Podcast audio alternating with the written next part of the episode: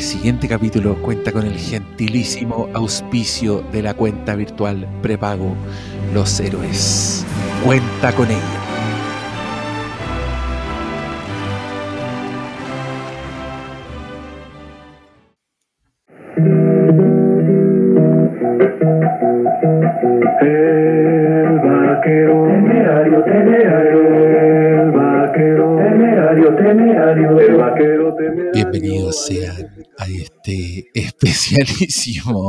capítulo cumpleañero del Flimcast.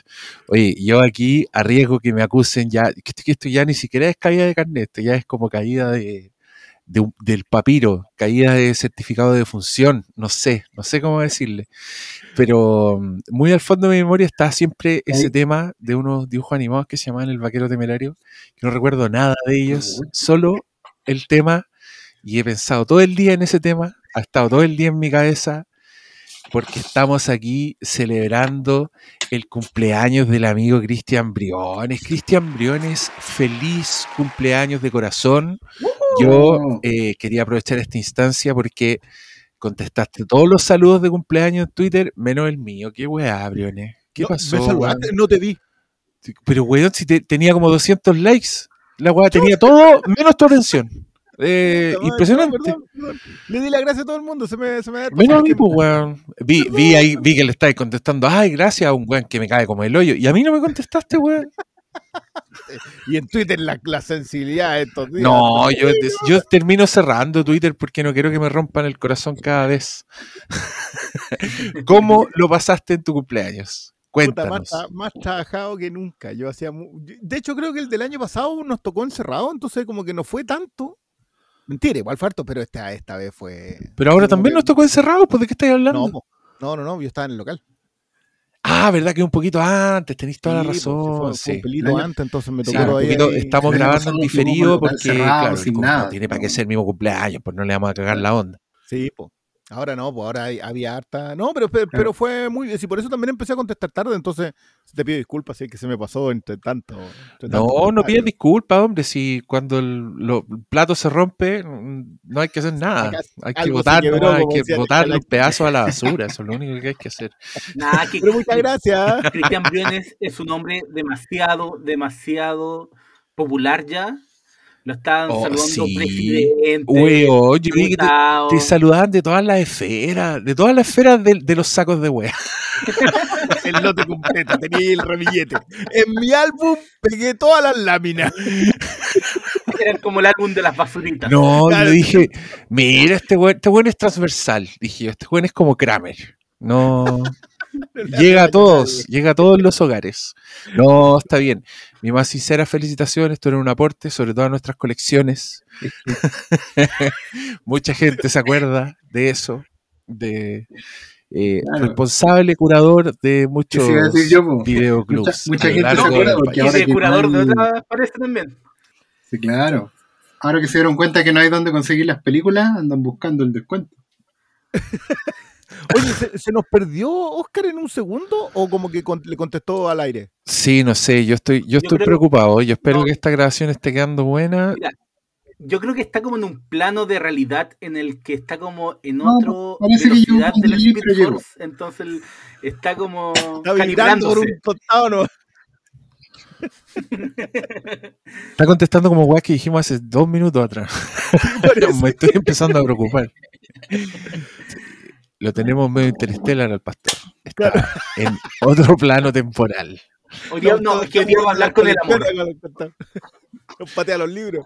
Oye, yo lo, yo lo que quiero hacer, aparte, por supuesto, aparte de celebrar al querido Briones, porque ya se han hecho tradiciones, todo. Eres el primero en llegar al segundo Al capítulo segundo. cumpleañero.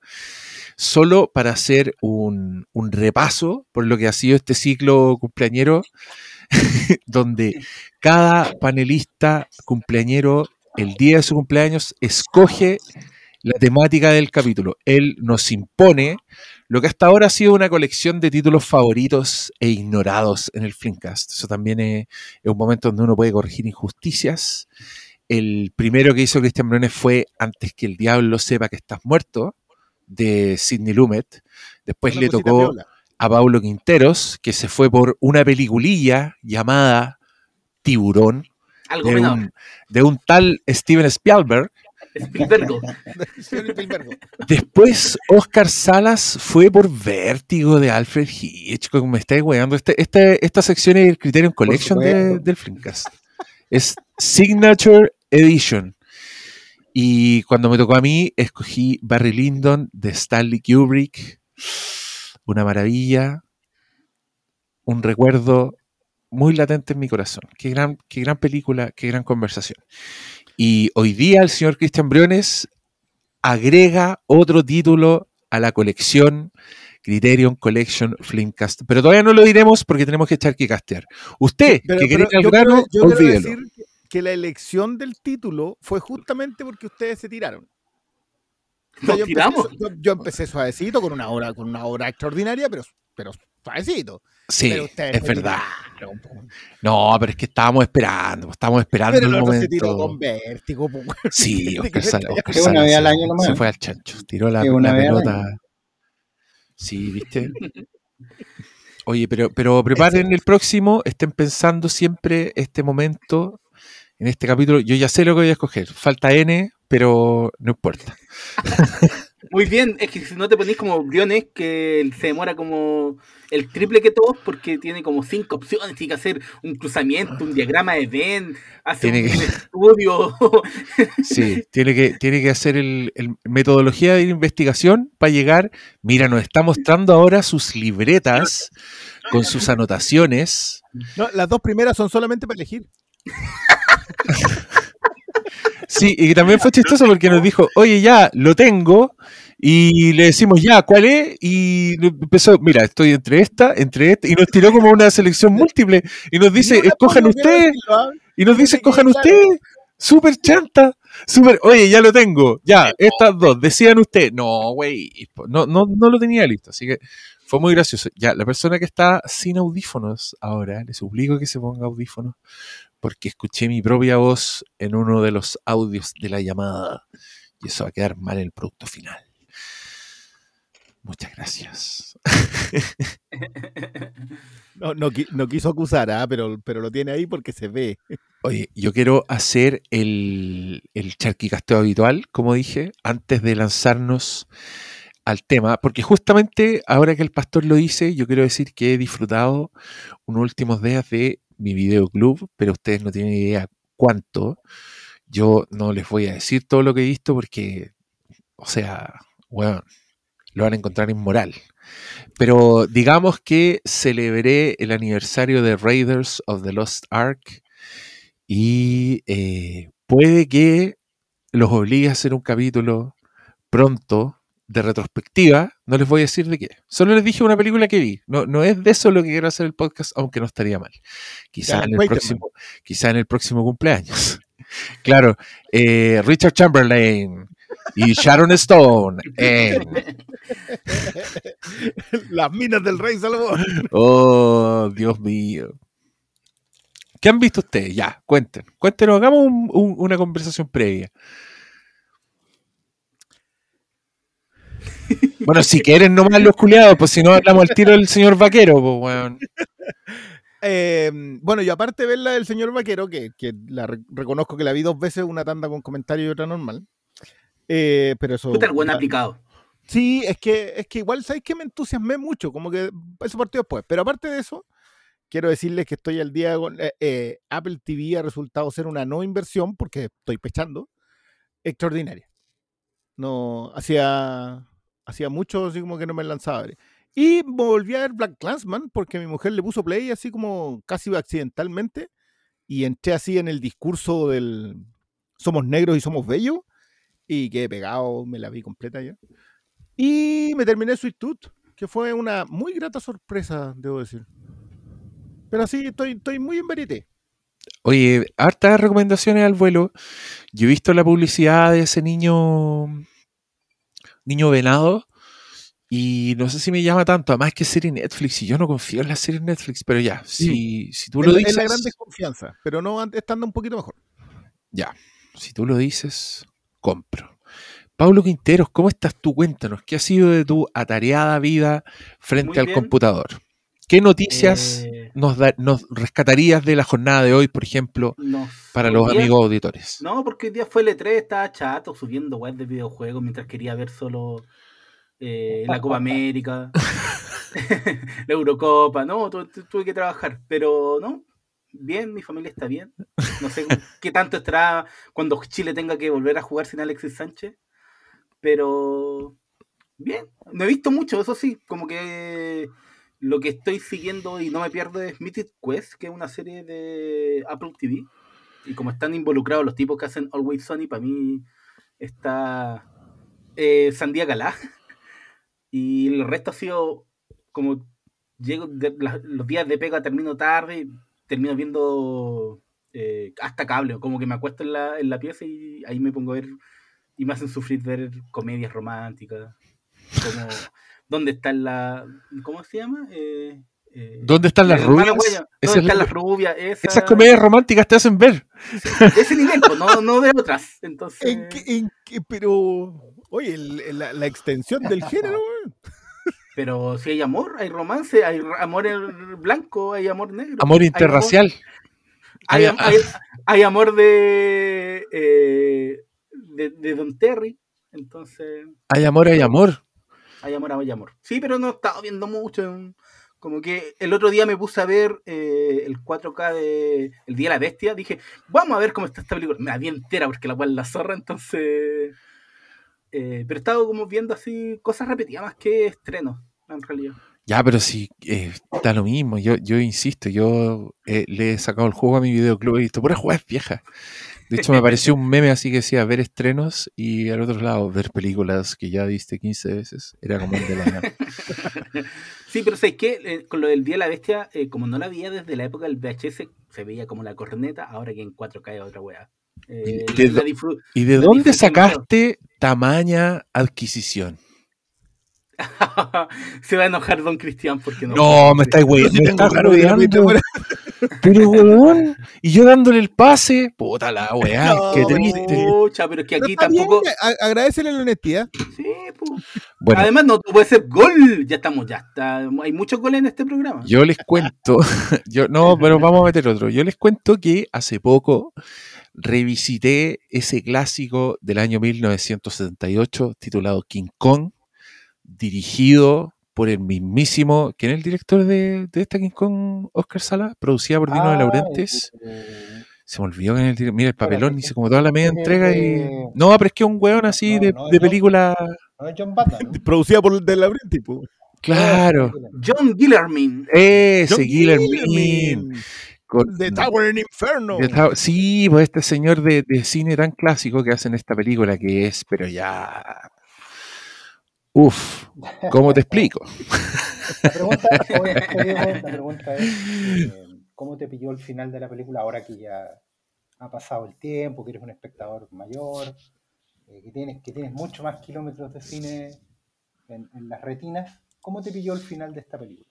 El, el final de King Kong yo lo encuentro brutal. Para mí es eh, remanentes de cine setentero donde los jóvenes decidieron, decidieron hacer con King Kong básicamente el hermano Santino Corleone, eh, Bonnie and Clyde, y es una masacre que es devastadora porque este, este Kong tiene mucha personalidad, eh, interpretado por el mismísimo Rick Baker.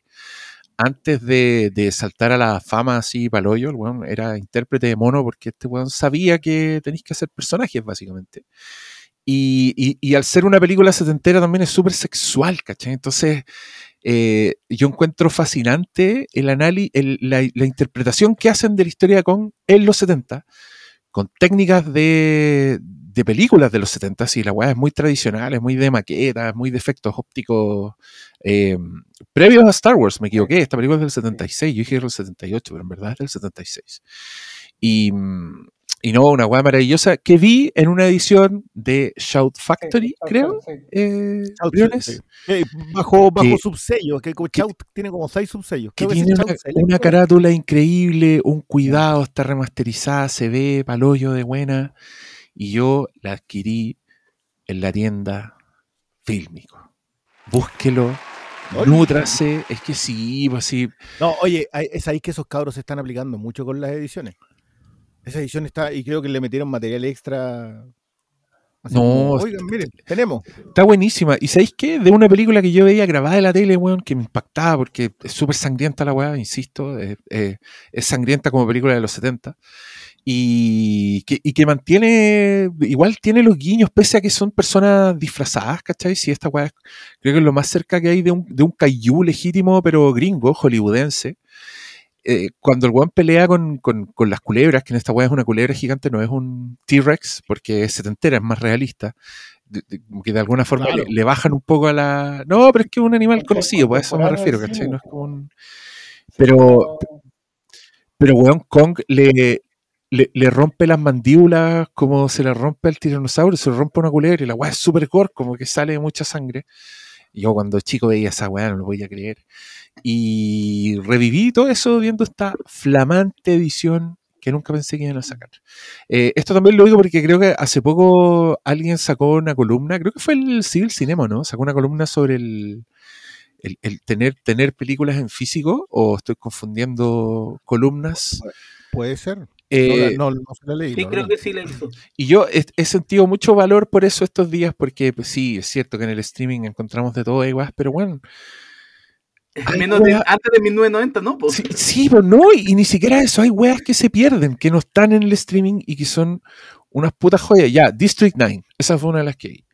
District 9, loco, ya salió de las conversaciones porque la wea no está en streaming, porque se nos olvidó, porque ahora les cae mal Nick Blomkamp, no lo respetan, en fin. Bueno, esa película es del 2009, ni siquiera estamos hablando de una weá de como la que vamos a hablar después. No, es una weá No. reciente, que, que muchos vimos en el cine y que weón, nos voló la cabeza.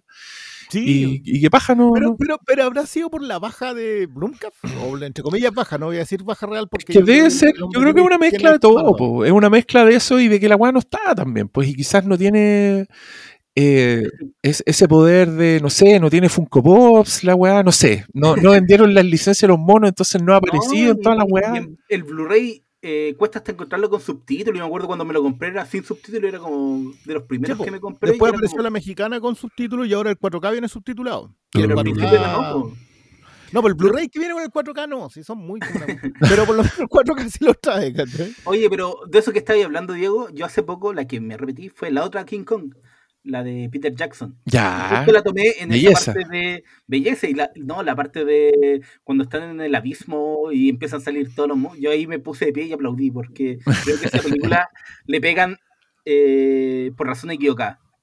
Sí, Hay mucha gente no. que le pega y yo encuentro que está eh, esa película está muy muy bien. No, miren, algún día vamos a hacer un especial de King Kong, vamos a hablar de todas las King Kong,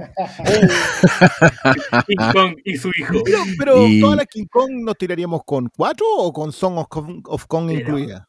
todas, Son of Kong, King Kong Lives, que es la segunda parte de la setentera donde actúa Linda Hamilton, todas las weas, todas, todas, las Kalila, las Mojojojo,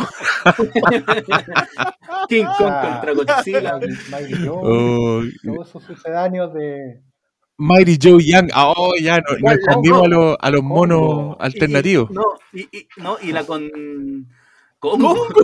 No, pero la, Rampage, No, ¿Cómo se llama la otra? La del Rampage. Ah, esa, con la roca. Oh, esa weá era toda raja. Bueno, yo ya, ya he dicho que esa weá a mí me gusta mucho. King Kong japonés. Nadie, el nadie más la ha visto. Aquí los voy a hacer para él en el especial. Con, Concast. el Concast.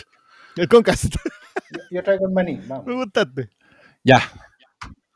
Si usted quiere que este programa se haga realidad, hashtag Concast. Oscar Salas, ¿qué nos puedes contar de tu persona, de tu viaje, de tu, de tu, de tu peregrinación? No, eso los viajes. Eh, no, bien, hemos estado bien dentro de todo. eh, adaptados, yo creo, ya a esta tercera cuarentena. eh, así como de tiro largo, digamos. Y para sumarme rápido a, la- a las recomendaciones, eh, en estas semanas vi una serie documental que se llama 1971, el año en que la música cambió todo. El subtítulo es importante porque está basado en un libro eh, del mismo nombre. Esto, en Apple TV, por cierto.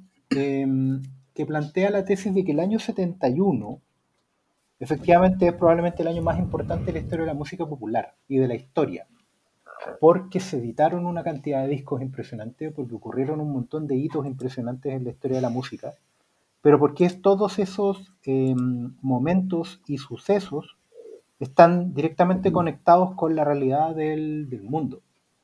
Eh, por poner ejemplos.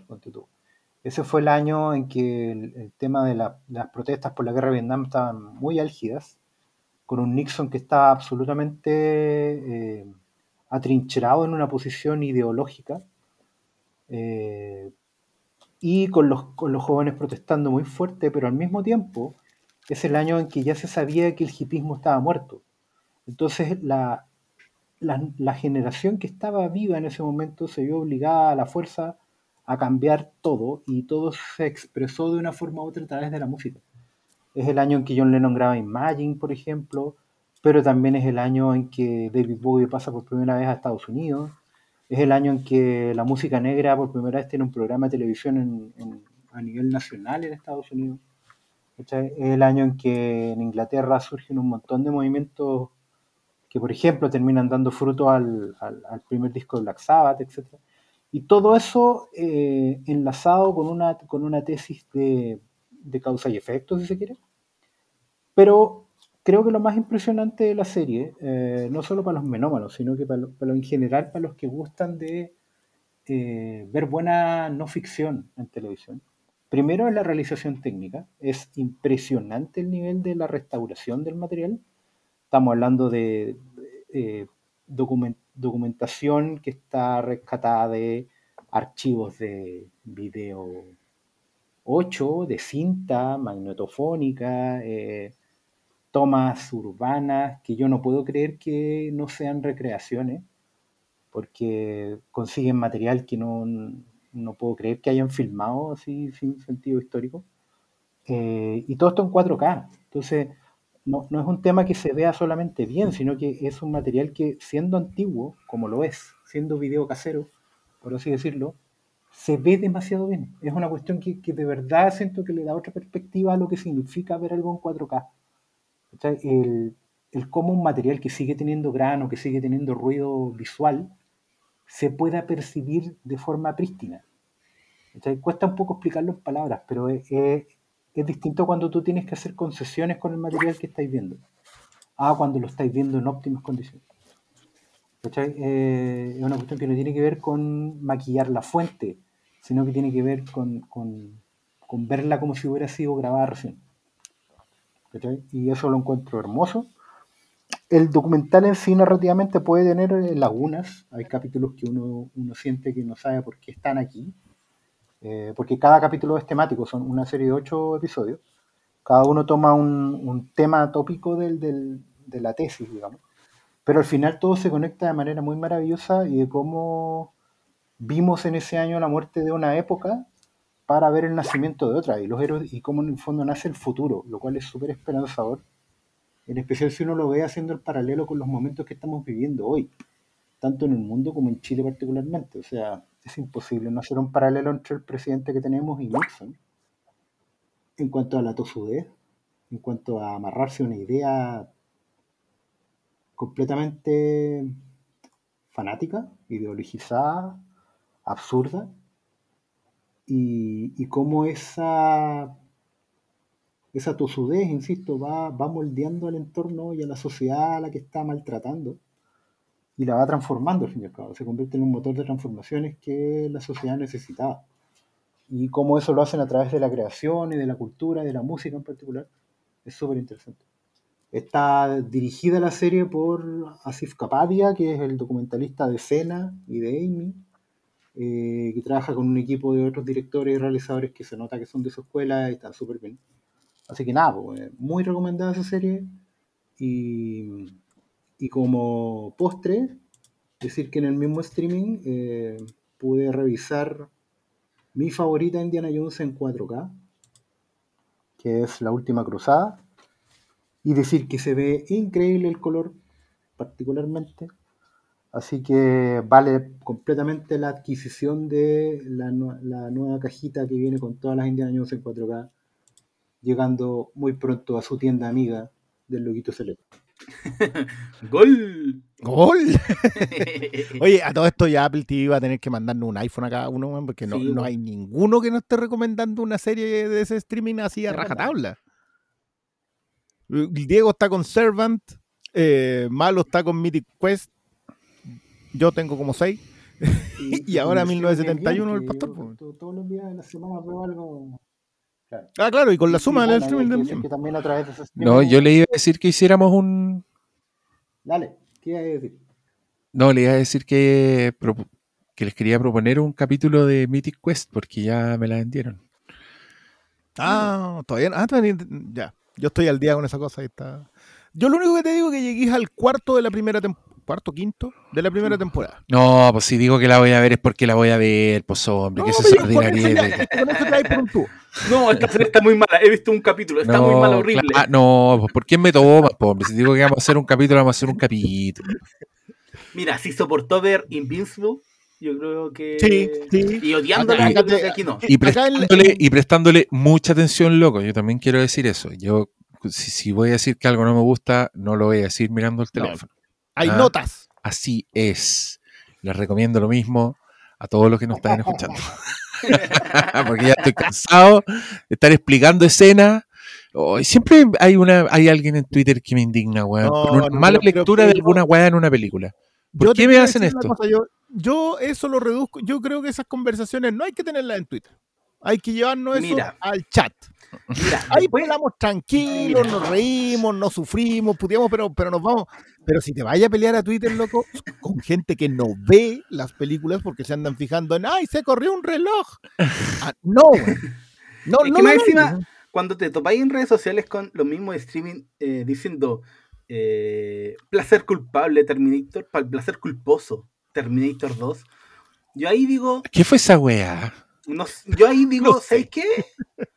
¿Sabes qué? Contraten otro CM. No, de partida, pero también creo que hay gente que no entiende, uno, el concepto de placer culposo. eh, dos, tiene mal gusto, como para encontrar que Terminator 2 es un placer culposo.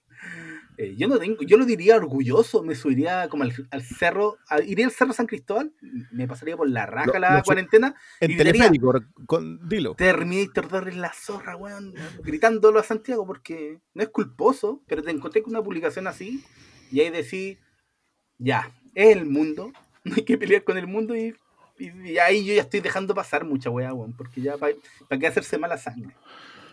La, la- la batalla ya está perdida en algunos casos. Pero uno nunca sabe cuándo se encuentra con la batalla, hasta que está la batalla. Bueno, Hasta- está- cuando te encontráis ahí no sabéis si está perdida o no. Entonces, puta, uno contesta y después apenas contesta dice, oh, cometí un gran No, error. cagué. y, o, y después decís, no, puta que está ordinario este lugar.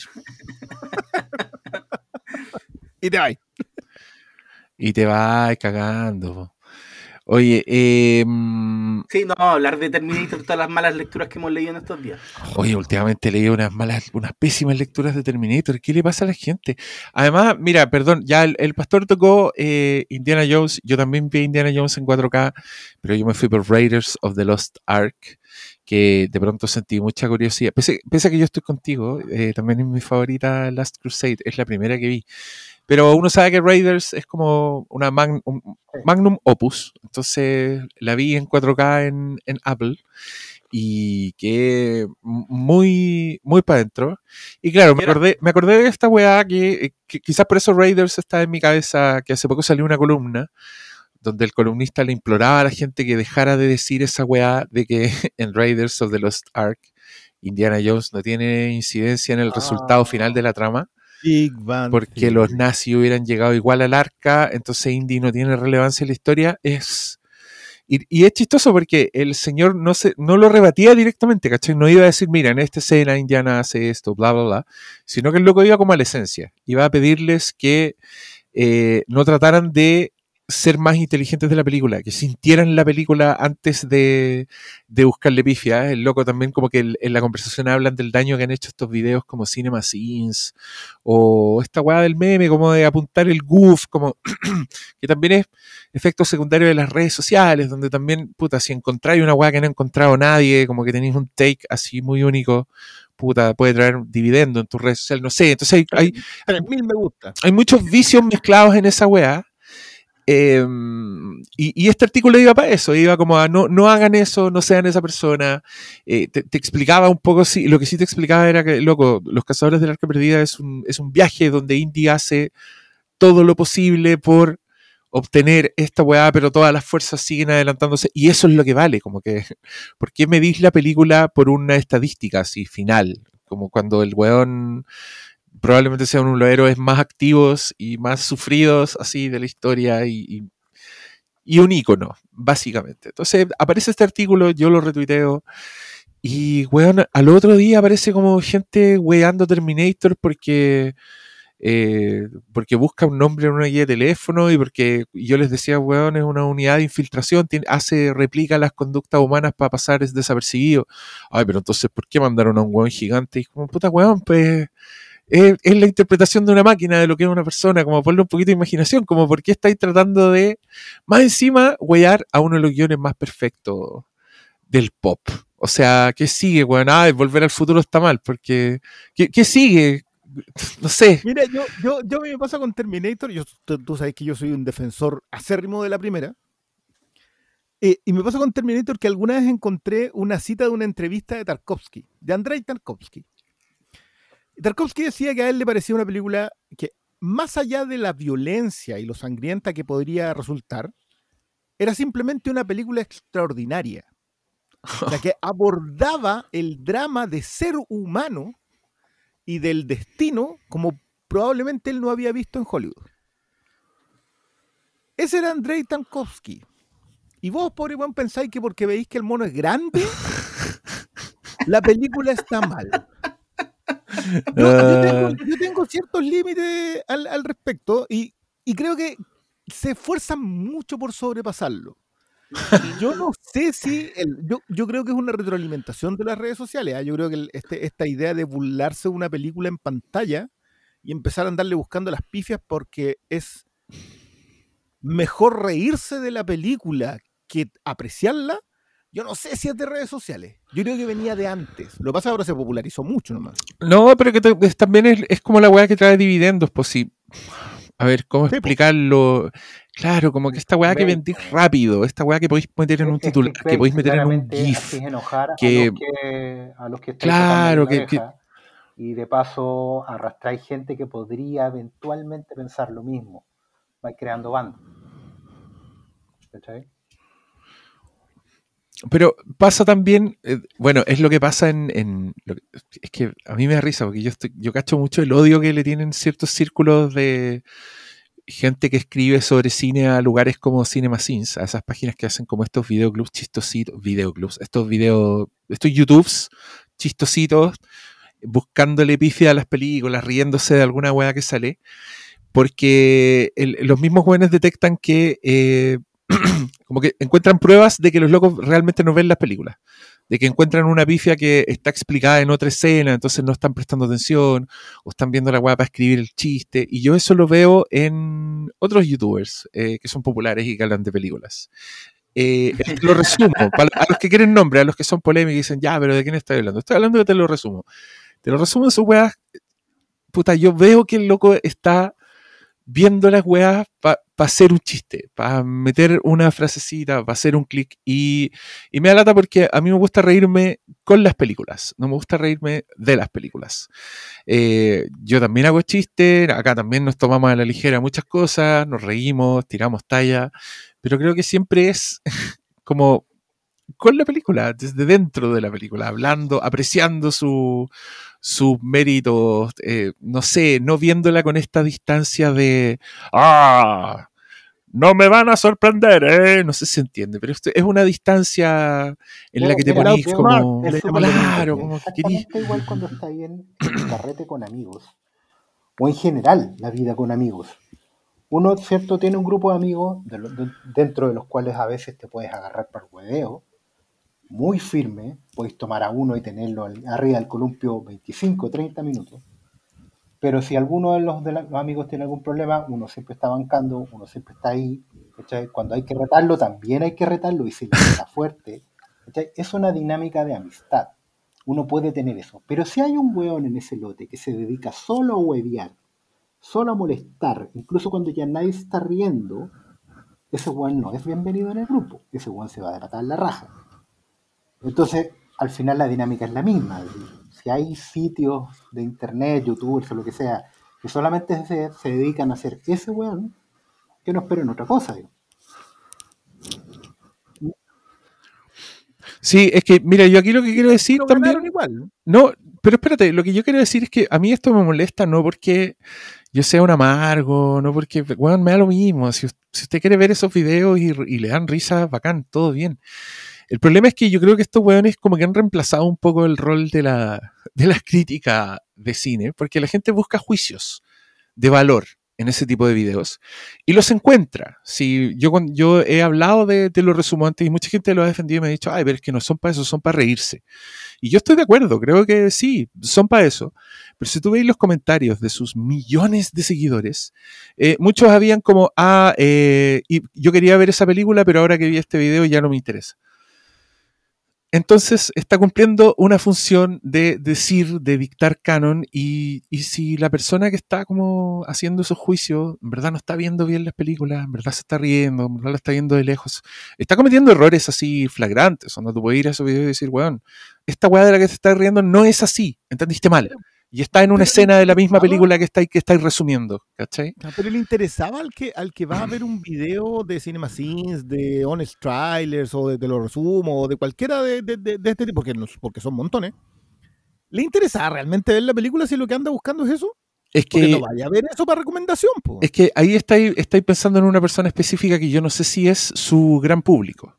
Yo no o sé si sea, existe. claro, y que, y que finalmente ese gran público está como obteniendo su, a ver, ¿cómo decirlo? Su, su, su nutrición cinéfila viene de acá, ¿cachai? Entonces es un mal filtro. Eso, eso es lo que me da lata. Me dan Mm. ganas de...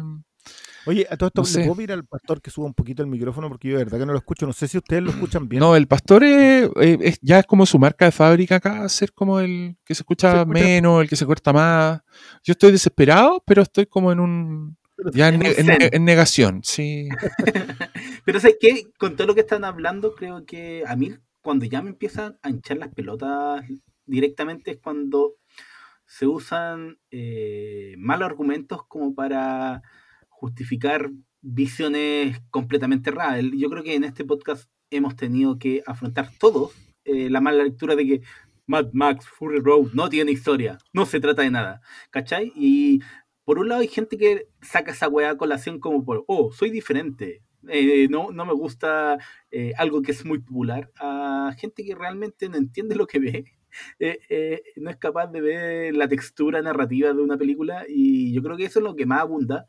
Y cuando la- en redes sociales hay gente que anda buscando opiniones para después usarlas como argumentos propios para una conversación f- informal, El cherry picking. Claro, y eso, y eso justifica que algunas weas sean tan populares como el te, ros- te lo resumo. Hay gente que, que ya no te dice, no, yo no vi la película, vi el, el- el resumen. Y con eso basta para no hablar de una franquicia, ¿cachai? Entonces, Claro. cuando te vas con esa wea, Sí. para mí lo mejor es Sí, no es tomarlo que en cuenta eso, porque al final, ¿para qué? es ¿Pa' que eso también No, tiene que ver mira, con un vicio, es que también No, dale, eso dale, mismo que está diciendo Pablo, tiene que ver con un vicio de la conversación que hay hoy. ¿Ya? Porque todo, justamente a raíz del comportamiento en redes sociales, eh, por, la existencia de las redes sociales y, la forma que tienen de, aplanar un poco la conversa, en el sentido que todos pueden decir algo y pareciera que todo tiene la misma importancia, todos se sienten obligados a tener algo que decir. ¿Cachai? Es como que mm, hay cachado esa gente que realmente dice, sí, sí tengo Twitter, pero nunca tuiteo, y como que piden disculpas. ¿Cachai? O tengo Instagram, pero nunca subo nada, porque...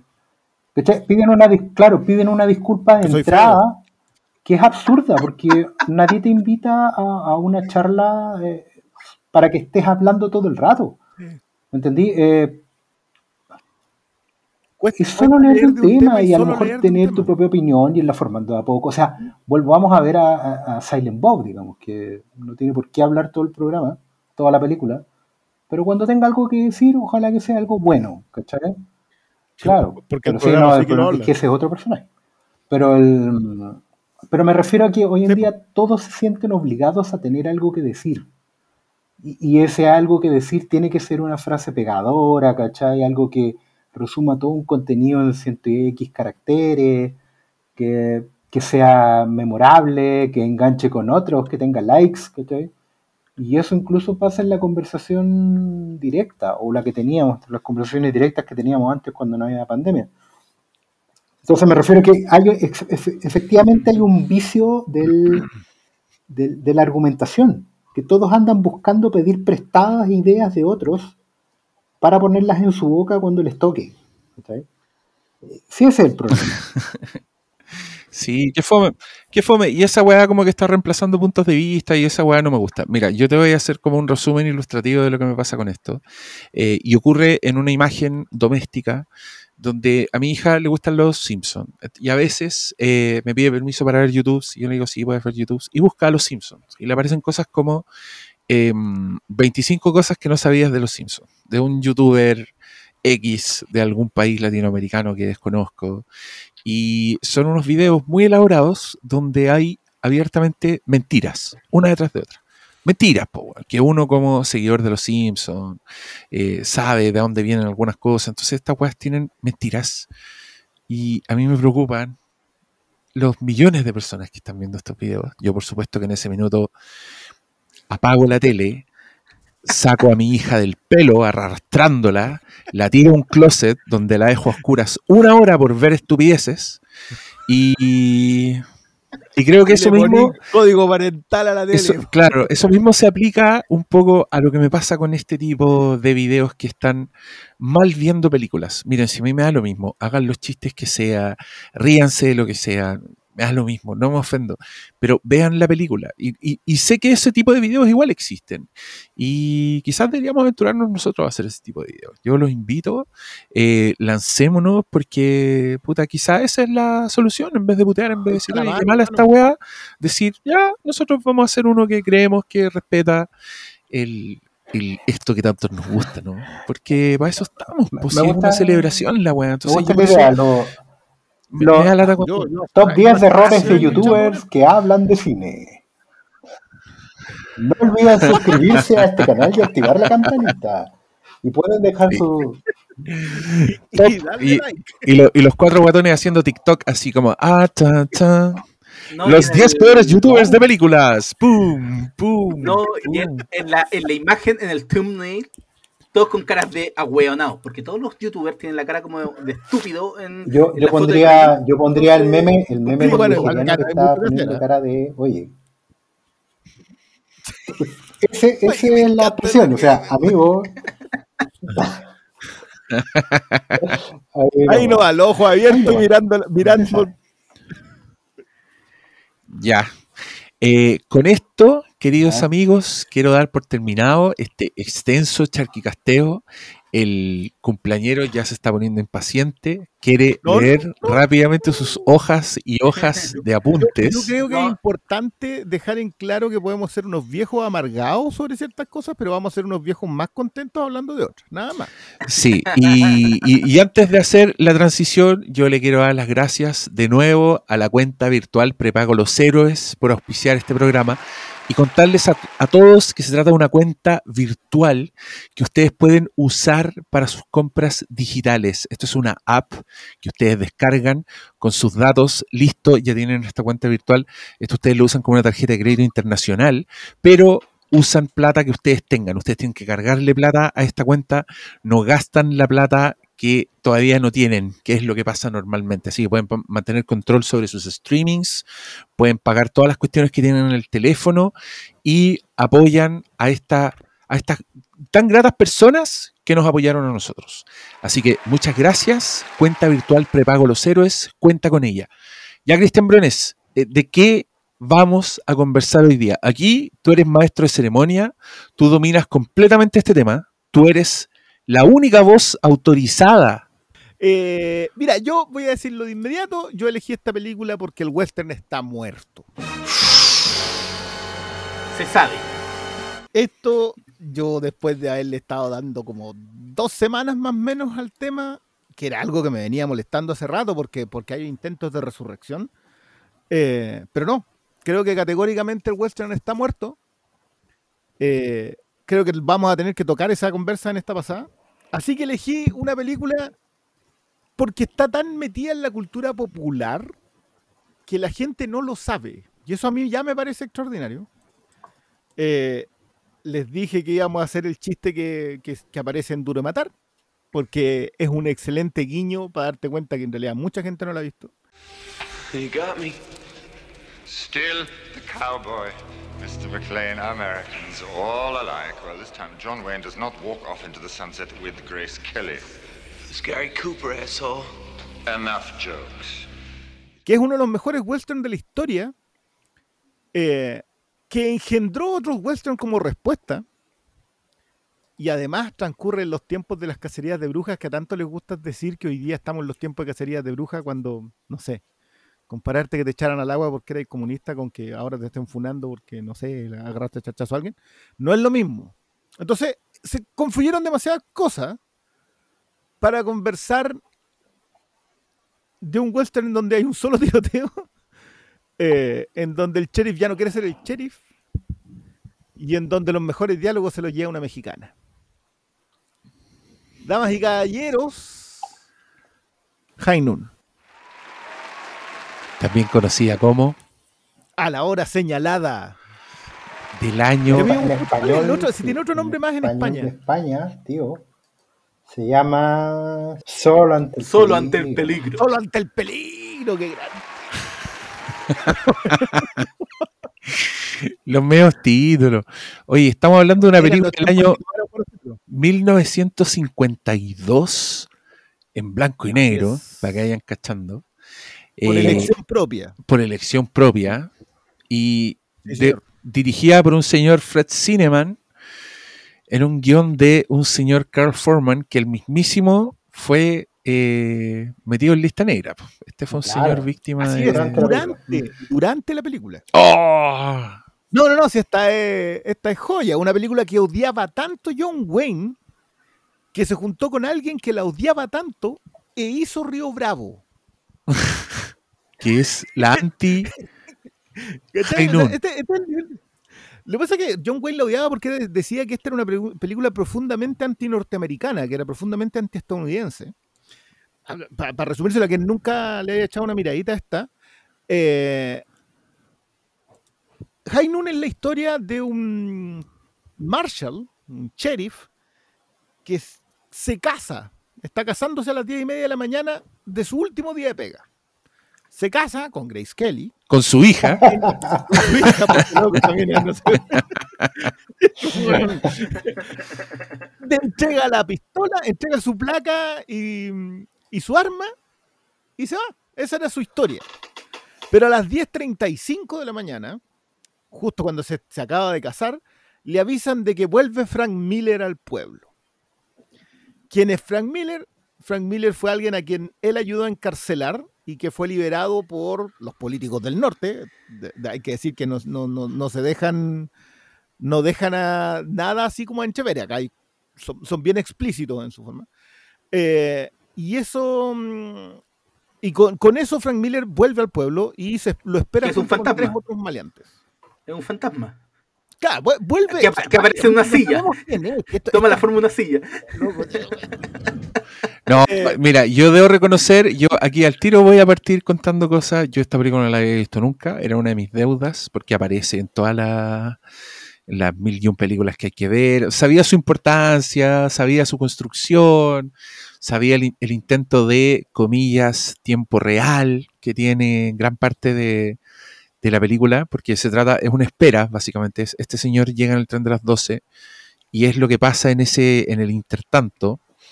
Y, y es construcción de personaje en ausencia, que es algo que hemos hablado, pero al hueso. Y creo yo, en una, en una construcción que a mí, para ser película del año 52, puta, te, te parece increíblemente fresca. Yo encontré, encontré buena esa weá, me gustó todo la construcción para decirte quién es Frank Miller. O sea, bueno, hicieron una secuela de una película que, que, no- que no existe, básicamente. Así es. Y, y esas tensiones, el- la silla que menciona Malo es un momento mu- muy hermoso de la película, como que te dicen, él estaba ahí, dijo una- unas palabras y hacen un énfasis a una silla. Eh, acá, por supuesto, todos los capítulos cumpleaños son bastante profundos, así que si usted quiere ver esta película, si no la ha visto, 52. no quiere spoilers, vaya a verla. Nosotros lo esperamos. No, pues cómo vamos a hacer esa weá, eso es estúpido. Usted le pone pausa, ve la weá y después vuelve. Ya, perdón, querido Briones. Continúa, prosigue. No, no, no. Es, que, es que tal cual viene Frank Miller al pueblo y él sale a buscar ayuda para detenerlo. O sea, básicamente que cuando llegue poder enfrentarlo. eh, pero no porque quiera. O sea, es un tipo que podría haber agarrado sus pilchas a su señora, a su joven mujer y mandarse a cambiar en carreta. O sea, y haberse ido a tener un, un- negocio quizás en qué pueblucho. Eh, pero se siente con la obligación, hay- acá hay toda una conversación que, que probablemente sea la clave de la conversación, de volver al pueblo y enfrentar a Frank Miller.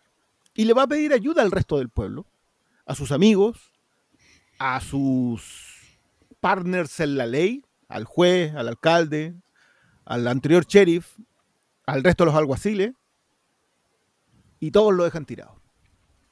Todo el pueblo lo deja tirado. Y ahí en, en- en los espectadores, John Wayne intensifies. Así como diciendo, Ay, ¿por qué? No, porque está- Eso, eh, de ahí viene esa weá, pues de que es antiamericana. de que es antiamericana porque es básico. O sea, a ver, acá hay dos cosas como claves que yo, digamos, para exponer la conversación. Esta es, tal como dice el Diego, la secuela de una película que no existe, porque es un, esto es un western del día después.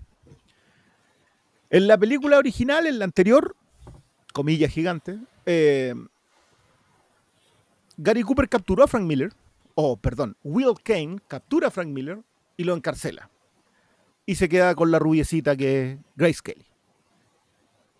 Esta es la película que parte el día después, o años después, cuando él se va a casar con Grace Kelly y vuelve Frank Miller.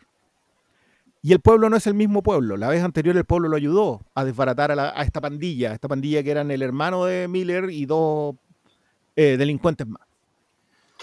Esa es una historia que uno va infiriendo mientras transcurre la película, en estos 90 minutos. Lo- que habla Diego a propósito del tiempo real es porque la película empieza a las 10 y media cuando se está casando eh, Will Kane con Amy Fowler, con Amy Fowler, eh, y termina, entre comillas, porque pasan unos minutos más, cuando llega el tren de las 12. de- por eso se llama High Noon.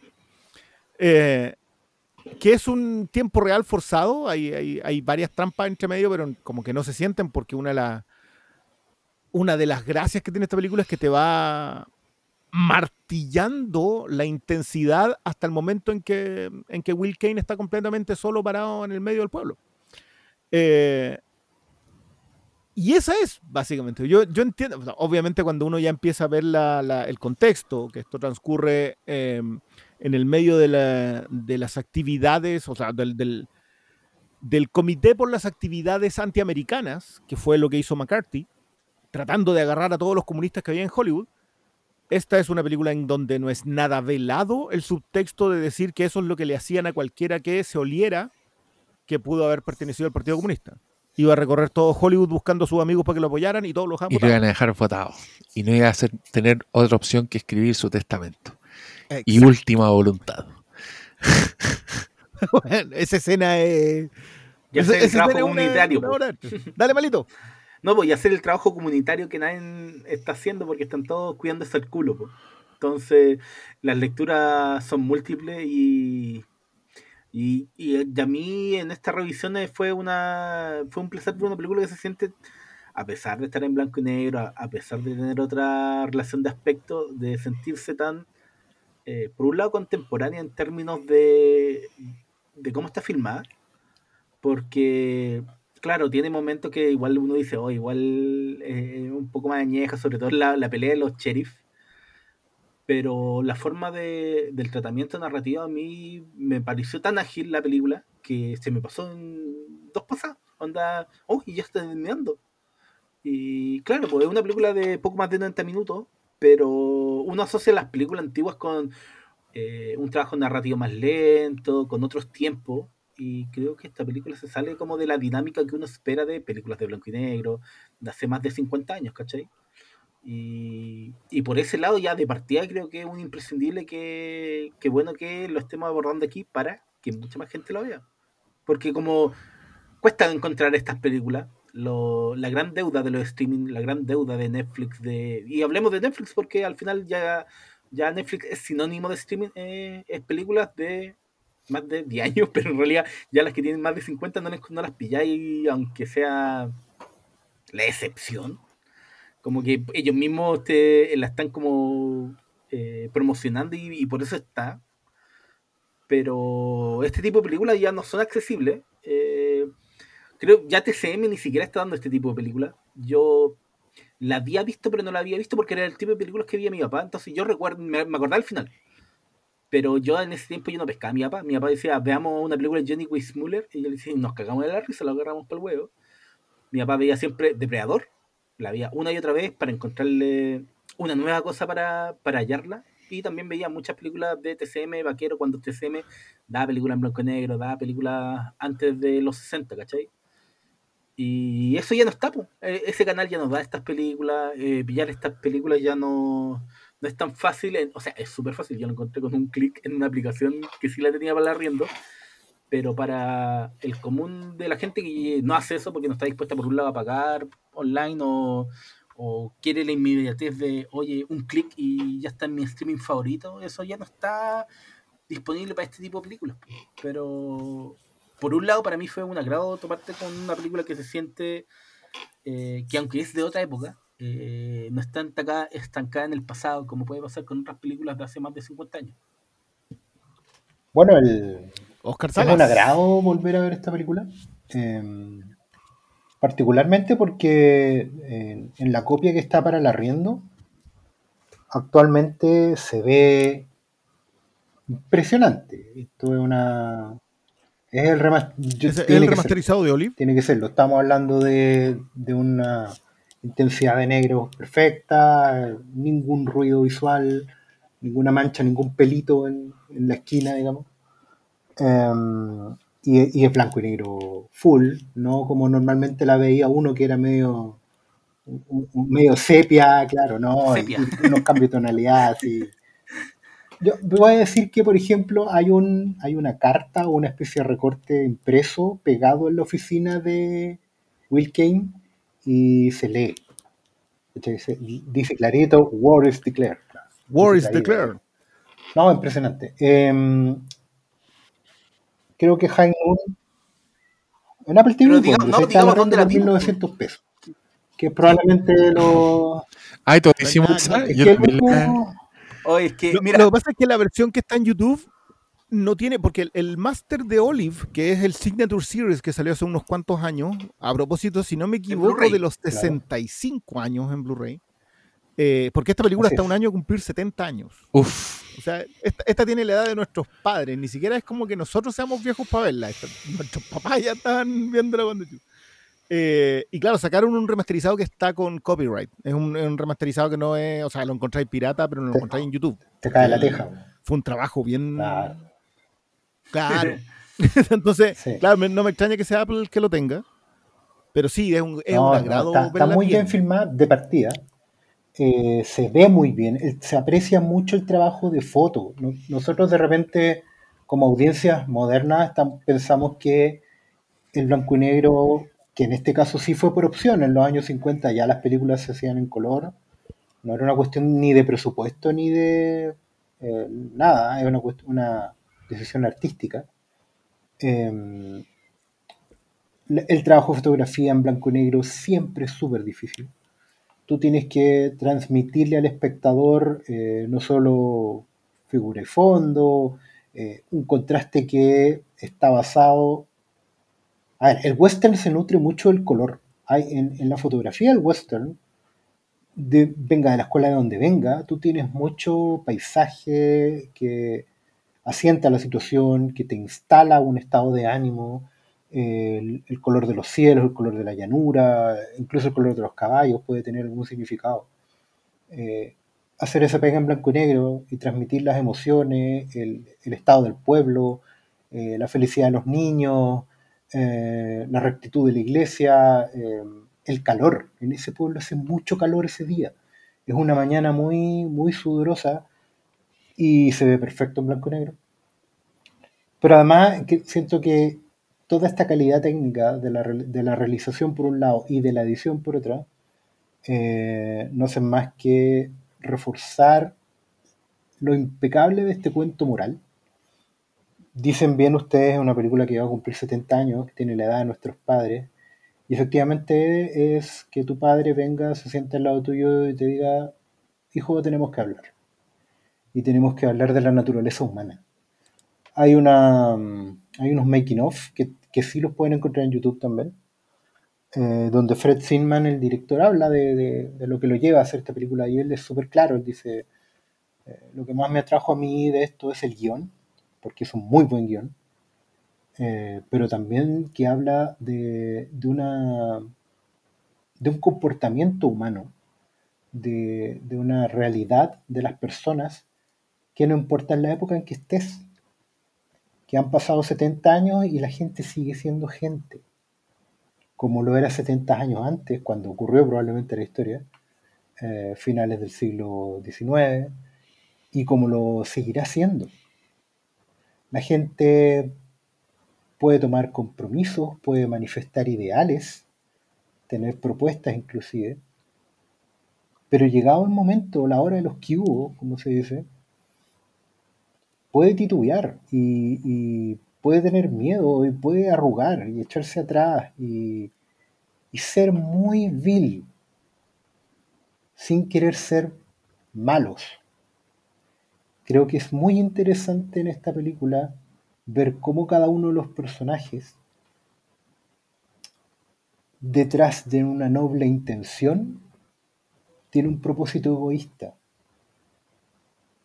Y en algunos momentos es súper difícil criticarlos o enjuiciarlos al respecto. Aunque la película es lo suficientemente valiente y tiene el suficiente coraje para hacerse cargo de eso y emitir un juicio. Pero es un juicio que está tan bien fundamentado que uno no hace más que entender. Y decir, sí, tienes razón, viejo. Así es la gente. Tenemos que vivir con eso.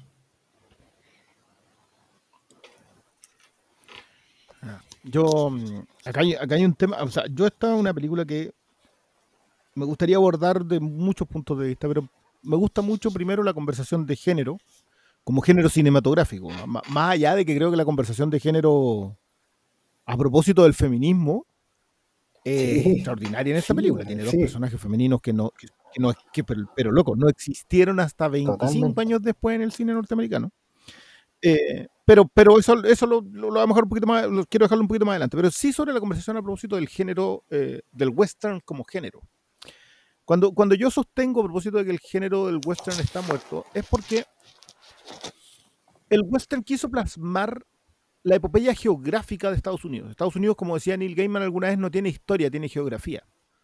Eh, porque la cantidad de historia que tiene en años de historia no es tanto, son 200 años, 250 años, pero como geográficamente la epopeya fue muy importante para ellos, el western al fin y al cabo es, esto se lo mencionaba Diego hace un rato, es el recorrido, es la epopeya norteamericana enfrentándose a lo salvaje para, mm, para quedarse con la rubiecita.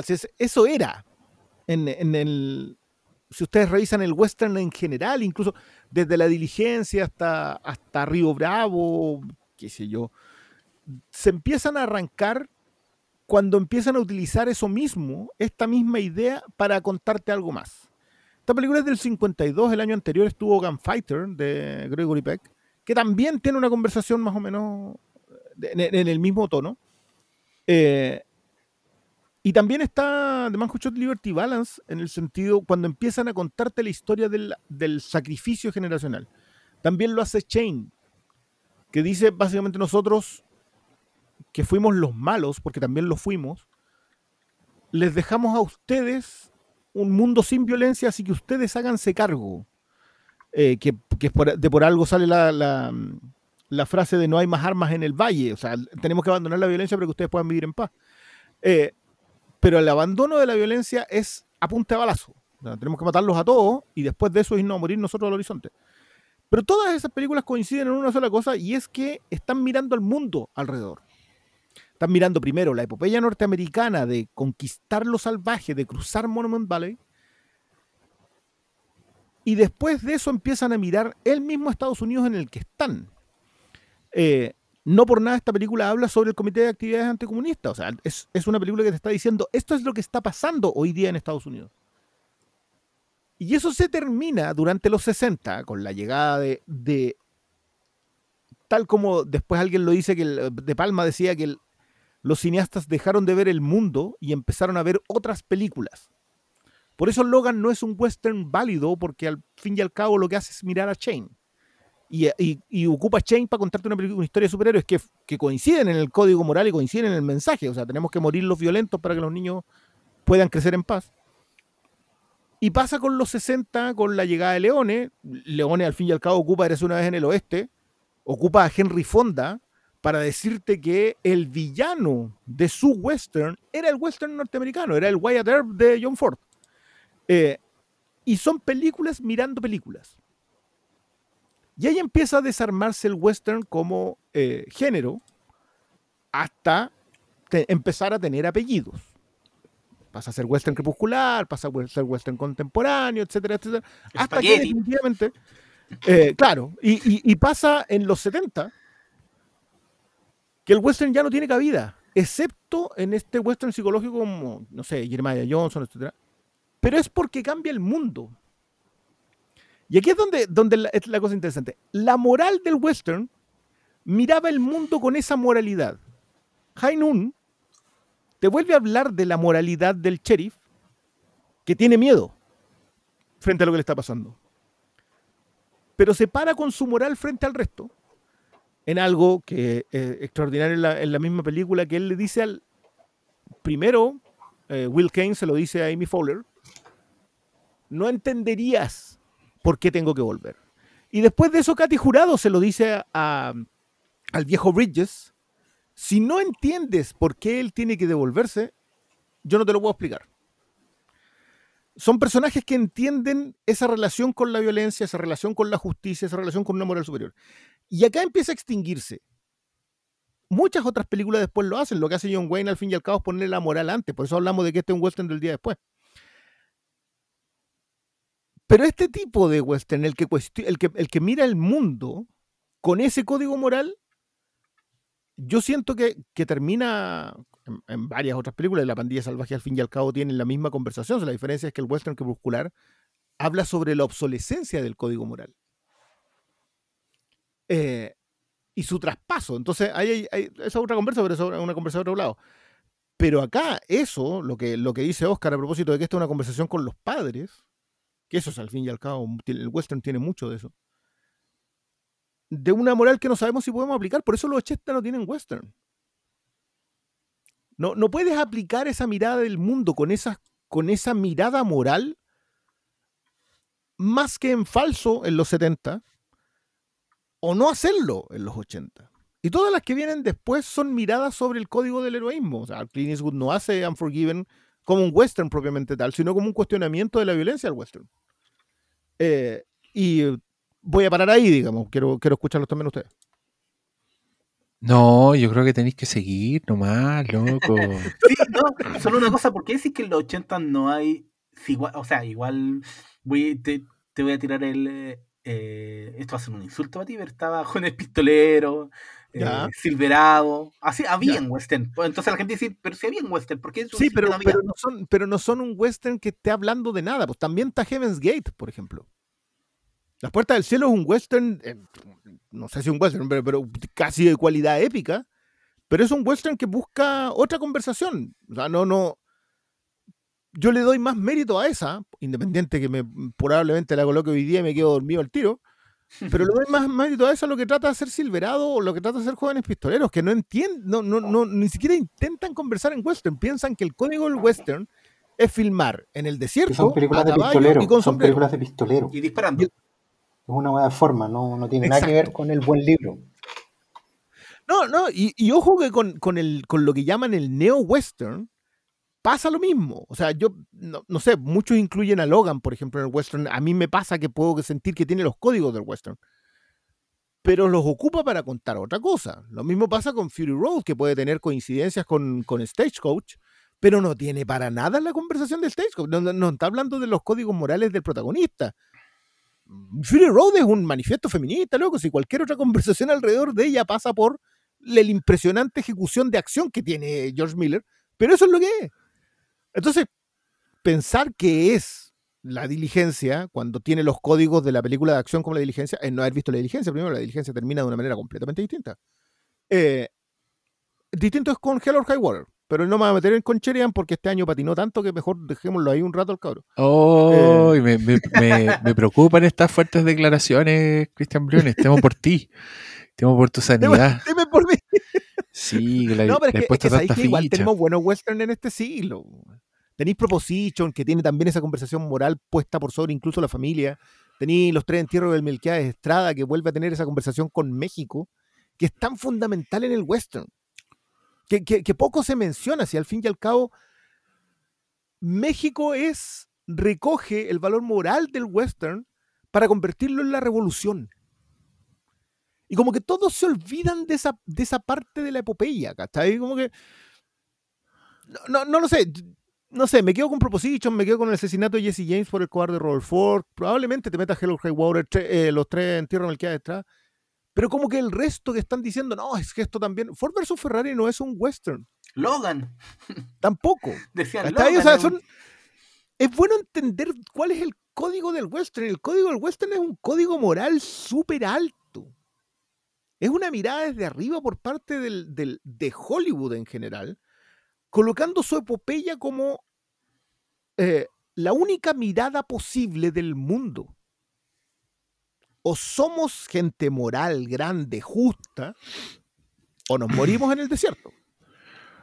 Oye, Cristian Briones, ¿en qué, eh, ¿en qué lugar de este western verso ponemos el trabajo de los hermanos Cohen? ¿Ponemos True Grit y la balada de Buster Scruggs?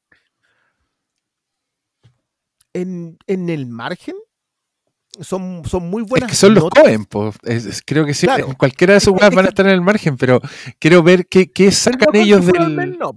¿Cómo? No Country for All Men, no. No Country for All Men es una, es una conversación de western crepuscular. Es estamos obsoletos. Ya. Es No Country for All Men. Los viejos, el viejo código está obsoleto.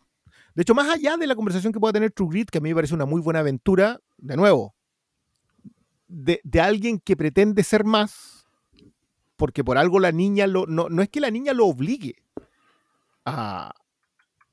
Coogan, el apellido, eh, va detrás de la niña porque siente que es lo correcto. Está el código del western, pero los Cohen lo amarran más allá, lo amarran con el resto del mundo de los delincuentes.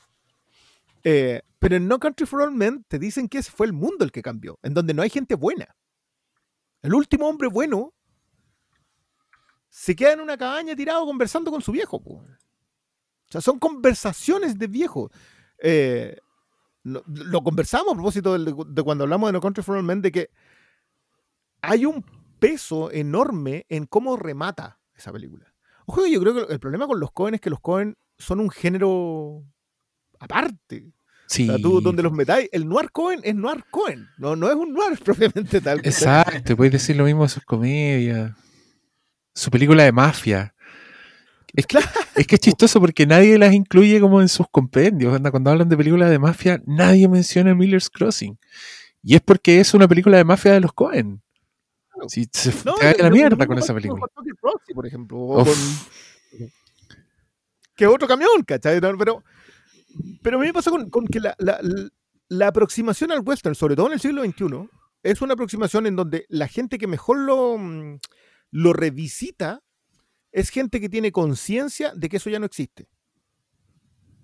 Los que lo revisitan de manera romántica eh, no, no, lo, no lo están viendo, no están entendiendo el, el peso del código detrás de ello, el peso de la moral, de la superioridad moral, que no, no, no lo digo de manera despectiva, el peso de ese podio detrás de ellos.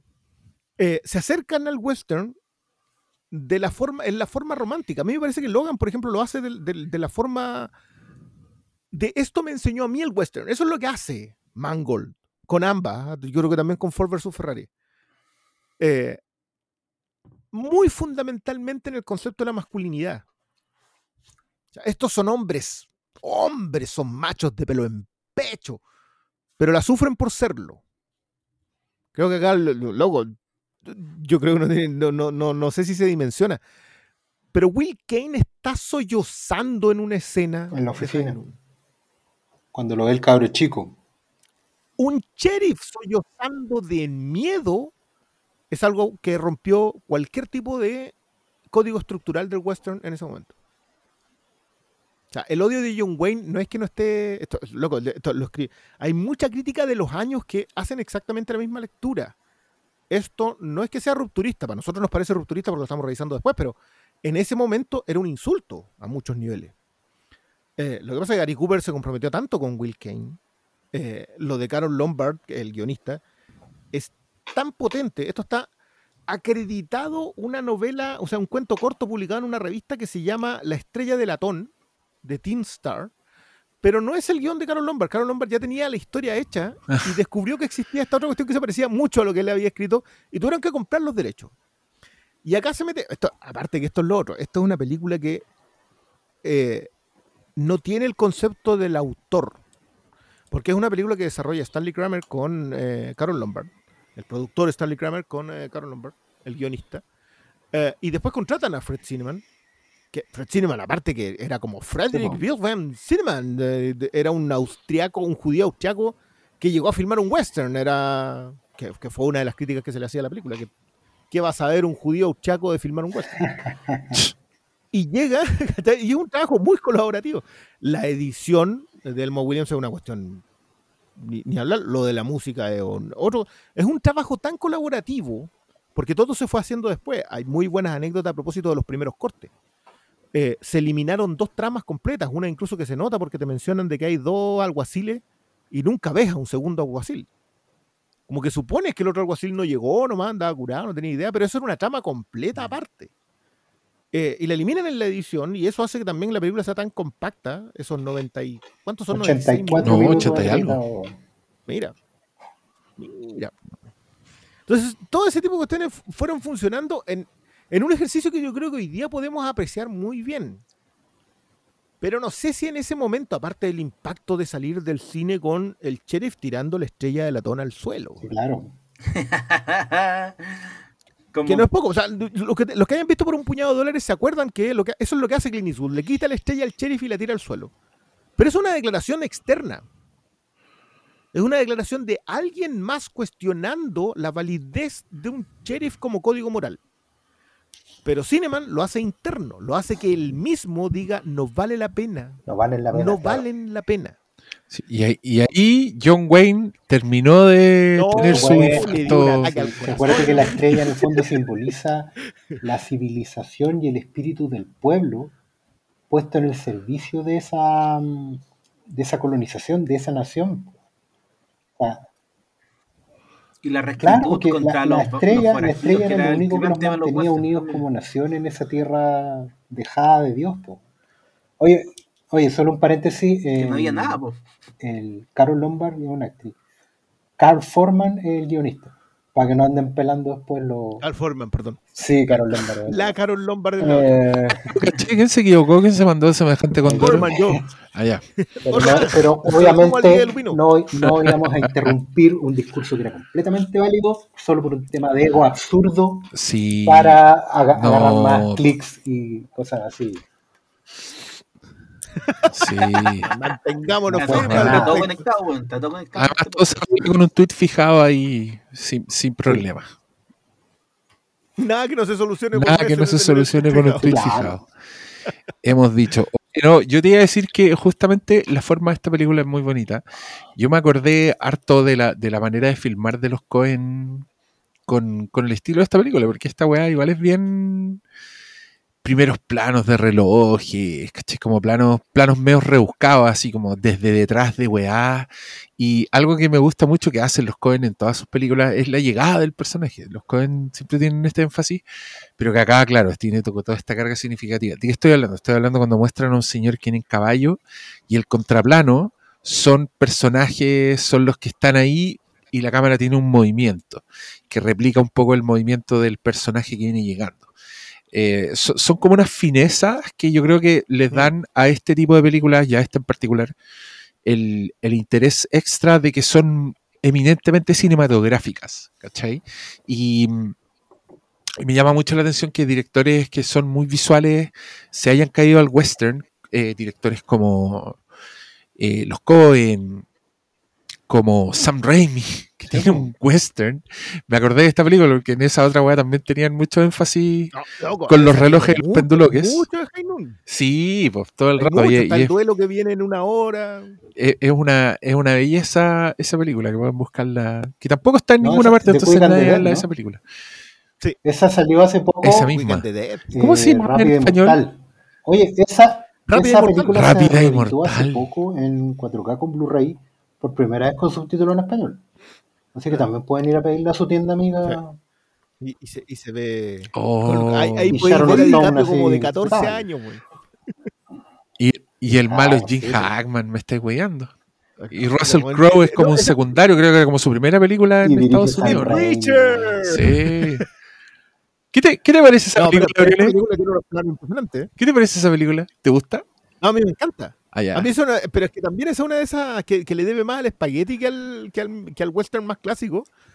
Pero loco, ahí tení. Es que, bueno, es que, es que esto es lo que me pasa a mí con, con, con el western heredado, digamos. Que es. Ya, Río, está Río Bravo y tenía Asalto al Precinto 13 y tenía el remake de Asalto al Precinto 13. De, Sí, po. ¿Cachai? Eso como, como que tú decís, ya, pero esta tiene el código del western. Claro, pues, bueno, si, si básicamente es un western.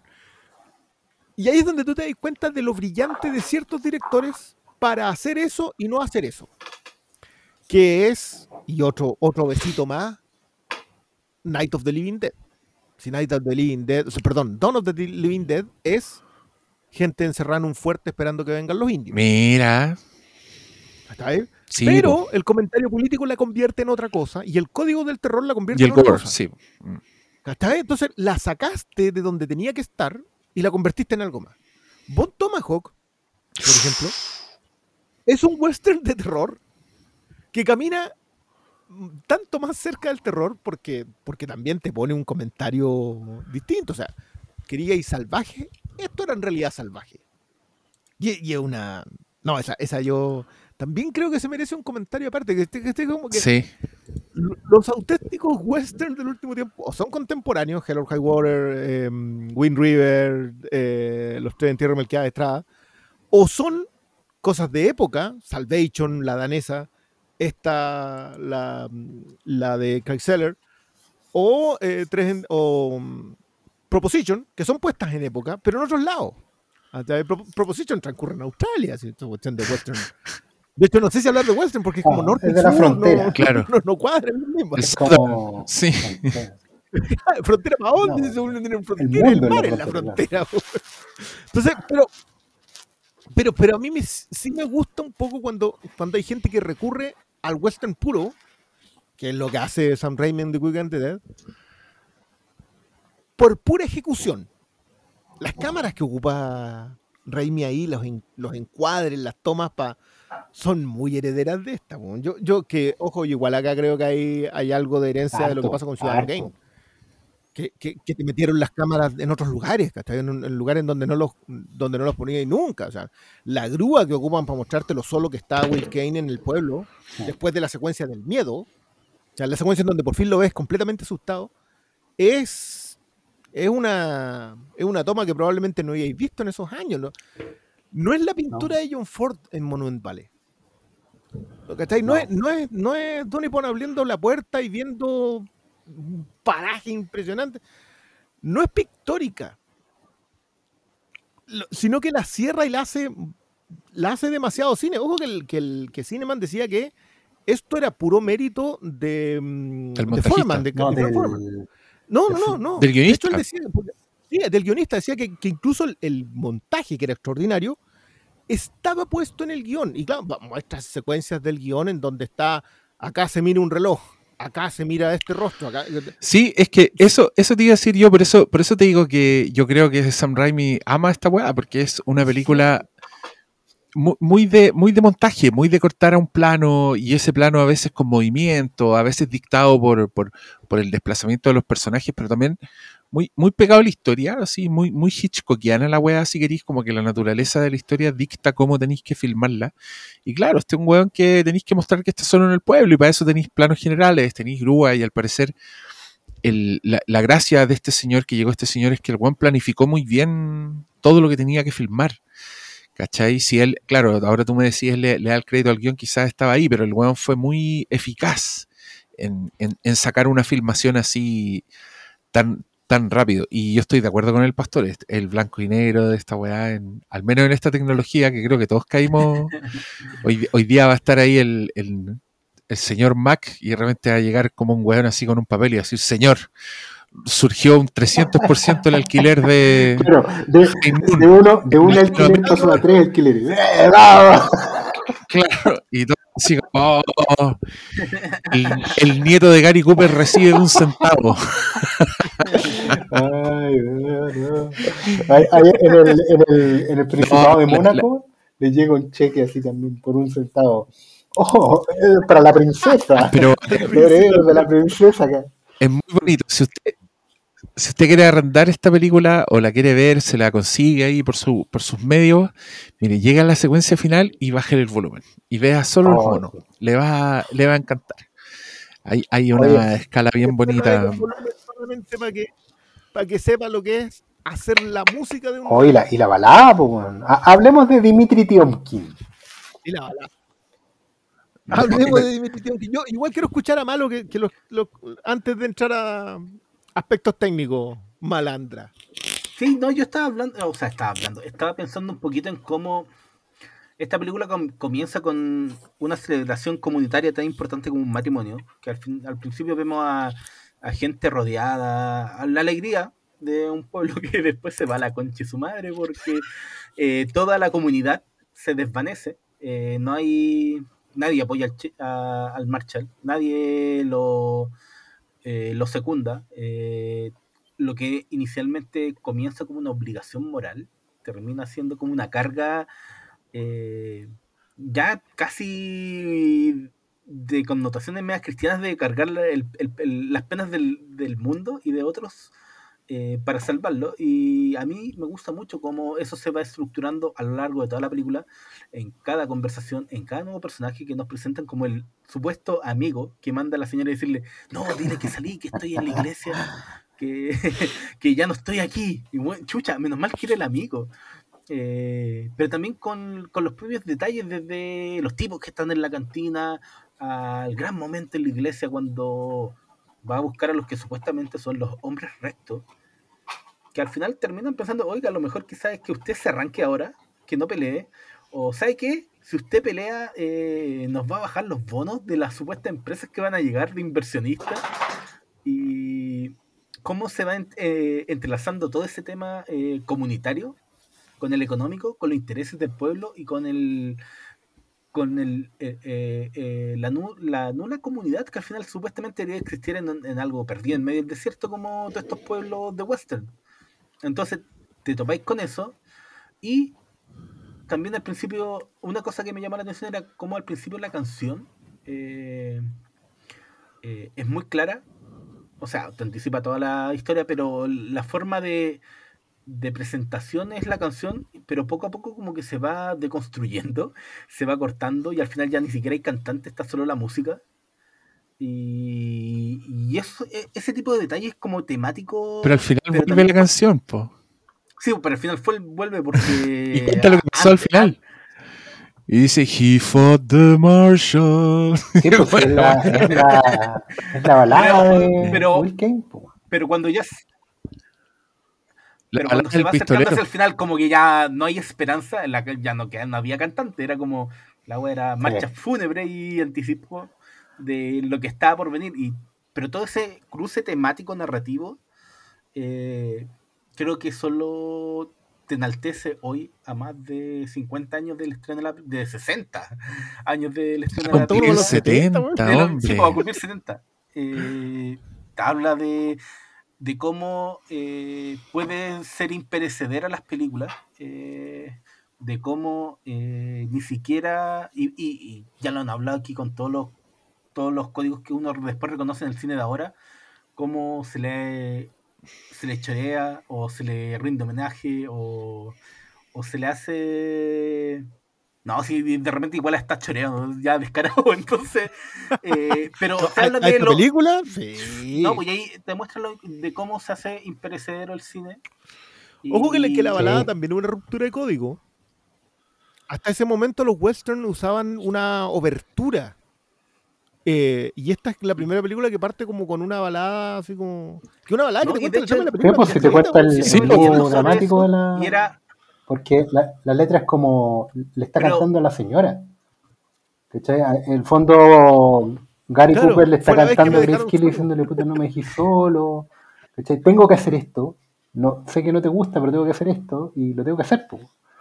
Entonces, y, y de ahí va, incluso dice, po, tengo que enfrentar a Frank Miller, así, con nombre y apellido. ¿Sí? Porque es la balada, en el fondo, es un relato de una historia de alguien real. ¿Cachai? Que, que Claro, pregúntale total, bueno, sí, de ahí viene la, por eso menciono el término balada, porque tiene que ver con eso. Y oye, pero la canción, la canción en sí, yo estaba leyendo sobre eso y implantó la moda de que las películas en Hollywood, no solamente los westerns, tuvieran canción. Como que no, El no tema. El, concepto, el, tema, tema central, no- central. No, no existía. Sí, lo que pasa es que más encima en la apertura, no es que antes, creo que, no, sí creo que es como la primera. Había antes algunas en donde colocaban canciones, pero esta es como la primera, porque ojo que este, este igual es un año más o menos, más o menos rudo, o sea, como que, que estrenaron Rashomon en Estados Unidos. 52. Rashomon es del 50, pero la estrenaron en el 52 en Estados Unidos. Eh, es el año de Moulin Rouge, es el año de Singing in the Rain. O sea, no es como, no es como que si fuese sido cualquier. No. Es el año de Quiet Man que se lleva John Ford su Oscar por, por sacar a John Wayne del, del western y llevárselo a Irlanda. Eh, se termina ganando un Oscar que se lo gana Cineman. Lo pa- eh, que- que más encima, acá hay unas anécdotas del, del terror. po. John Wayne se sube a recibir el Oscar por Gary Cooper porque Gary Cooper estaba fuera del país. Oh, ¿y qué Se sube a recibir el Oscar por una película que odiaba. Rechazo este premio. No, pues se la, se tuvo que comer nomás, pues. Se las tuvo que comer nomás, Sí, pero tuvo- por algo hizo Río Bravo. Tuve que, pero, pero ahí subió Claro. tranquilidad John Wayne. estaba ahí, había que hacerlo. Había que Toda hacerlo. la, toda la había que esperando para dónde la tira. Ay, Volviendo al año Es que 80. es cuático del- porque del- efectivamente uno puede decir que eh, historias de vaqueros cantantes había, porque desde el inicio alguien podía cantar una canción, digamos, o alguien podía tocar la armónica y contar la historia. Pero ya de entrada la balada eh, subvierte el código y, y manda el mensaje al tiro. O sea, esta no es, la, no es la historia, la balada épica de un hombre valiente al cual vamos a imitar y por eso cantamos su gesta. ¿Cachai? Que esa cosa de- del cantar medieval implantada en el oeste, sino que es la historia de alguien que está muerto de miedo. Esto es como es como el cumbión melancólico, ¿cachai? Es como eh, es, es- es- ¿Cómo- cómo- es, está un- es todo- una. Bueno, claro, es, es como la ranchera feliz, la- ¿cachai? No, no qui- no quiero, no quiero decirlo, pero ya, es, es como las rancheras más. Claro, ¿cachai? más Eh, Entonces, y, y más encima parte con un no plano es- plácido de los que son los, los villanos. Parte, parte con un Lee Van Cliff así, fumando un porrito. El malo. Lee Van Cleef, que está más joven que el- villano silente, Lee Van Cliff. ¿Cachai? Y, y llega después el hermano de. ¿ah? Una, una cosa aparte, yo, yo acá quiero. La forma en la que Cineman enfoca. Porque esto, yo sé que Cineman se quitó mucho mérito de esta película. Como que le daba mucho mérito a, a Williams en la edición, a Tiomkin en la música, y, y sobre todo a, a Foreman en, lo- en el guion. Y a Kramer también, al, al- al- al productor. A. Stanley Kramer. pero a Stanley Kramer, pero hay cierta forma en la que él enfoca todo. Por ejemplo, la iglesia. La iglesia acá aparece en tres planos en específico.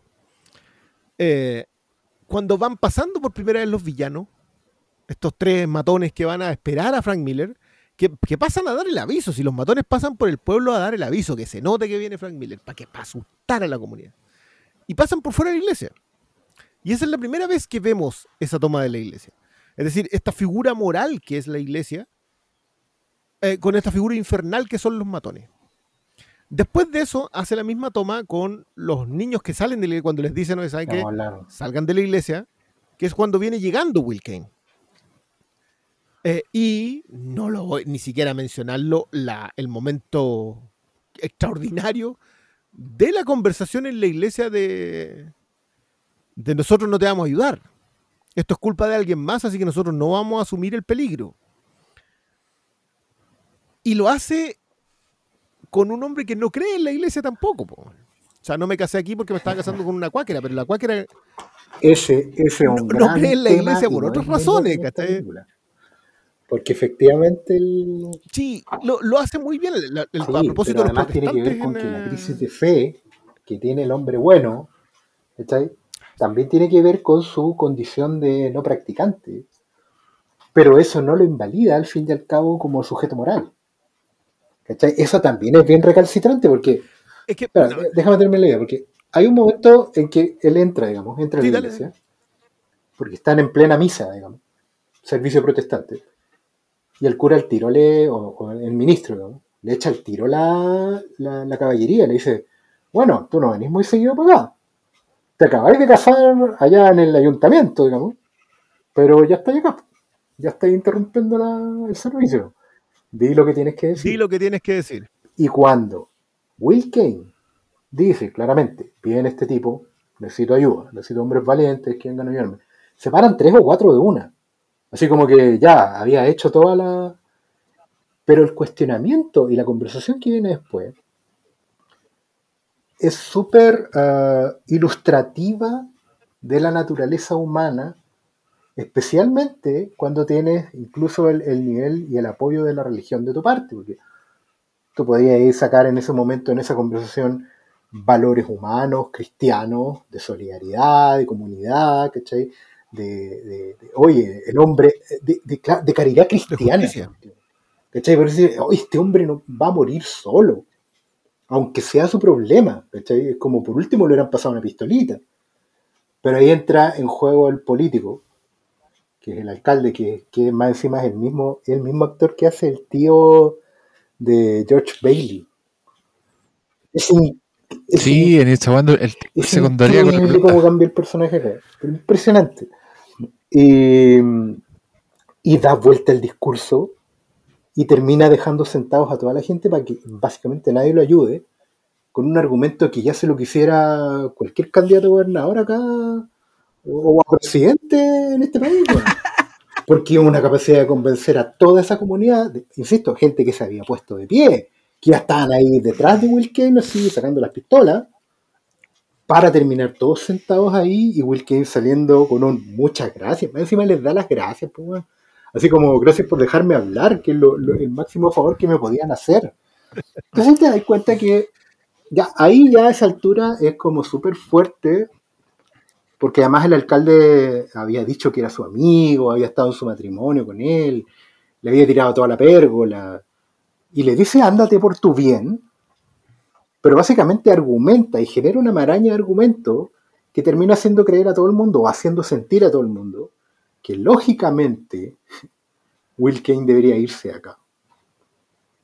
Y, es- una cuestión que ni, siquiera tiene como la posibilidad de una frase justa de respuesta. ¿cachai? Will Kane se da cuenta, no porque no tenga argumentos, sino que, porque se da cuenta de que el nivel de manipulación de la situación social es tan grande que no sacáis nada con discutirlo. Que, que incluso cuando, cuando la, la mujer que está en la iglesia argumenta que este hombre eh, les trajo paz, ¿cachai? Porque antes por ese pueblo no se podía. Es una frase que repiten harto. En este pueblo no, podía, no, no podíamos tener niños. Una mujer no podía andar tranquila por la calle. El pueblo era una, una mierda. Yo no sé por qué vivían ahí, digamos, ¿cachai? Eh, si te estaban violando y matando a cada rato cuando salías de la calle. Eh, pero ese sheriff Que, que te lo dejan. Te lo dejan. No, es que yo quiero aprovechar después Sí, para pasar sí, al tema de las mujeres. es, es fundamental hablar de eso es- también. Pero que que ella, las mujeres, la mujer ahí plantea la- ese argumento que es súper eh, válido y justo. Este hombre nos ayudó, este hombre construyó el pueblo que nosotros tenemos hoy. Lo mínimo es que le echemos una mano, aunque ya no sea el sheriff. Que ese es un argumento del cual varios se, se andan pescando durante la película. Oye, pero si tú ya estás jubilado, estás retirado, este es un problema entre particulares. Esa, esa conversa es bien, es bien maricona. Este es un problema entre particulares. El señor Miller y el señor Kane. Y el señor Kane no tiene ningún rol acá, ¿cachai? Él renunció, se llevó su platita, se fue, ¿cachai? Está casado, está con licencia. digamos. No tenemos por qué pagarle el sueldo. este güey. Y hablan de este pueblo por el cual el servicio que nosotros hemos pagado, que no se nos está dando. Bueno, esa conversación, cuando vean esta película, por favor, mucha, mucha atención con los argumentos que se dan, porque todos parecen válidos, todos parecen justos, pero todos son una mierda.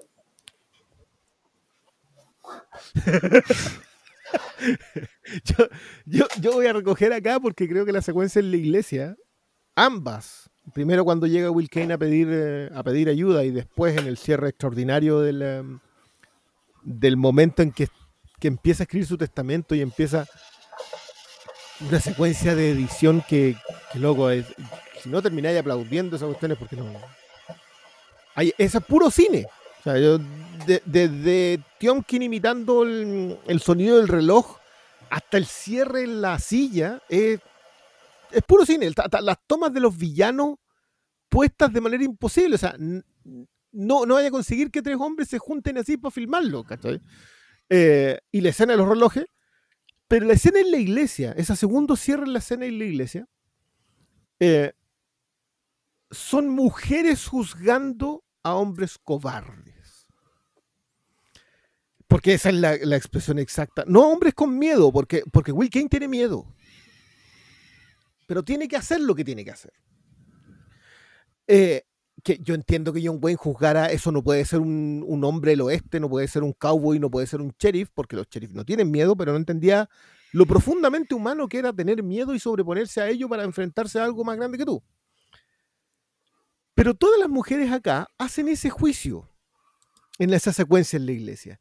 La del amigo que se, que, se esconde en la casa, su mujer también lo juzga en esa escena. Es una mirada mm, sutil, no, no es evidente como muchas de las otras miradas en la iglesia.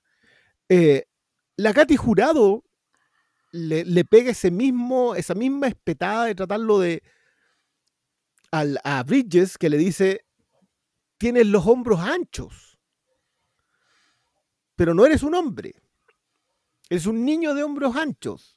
Eh, que, que es una loco esa frase, weón. Ese, Ponle- ese le- personaje le- que escogió un mal día para no apoyar a su amigo el un jefe. día para no apoyar a su amigo. Pero, pero lo bueno de este guion es que justamente ese personaje podría decir que es al revés, po. que el sheriff no lo ayudó. Claro.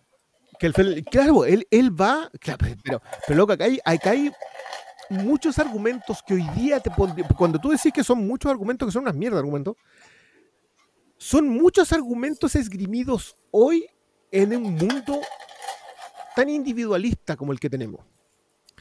Esto es culpa de los políticos del norte, no es nuestra responsabilidad. Uno, eh, tú no me estás heredando el puesto del sheriff. Si tú me heredas el puesto del sheriff, si tú me das algo a mí, yo te ayudo. Dos, eh, va a quedar la escoba en este pueblo, porque si hay un tiroteo, ¿cómo va a venir a invertir la gente de afuera si es que este es un pueblo de delincuentes? Tres. Hay más.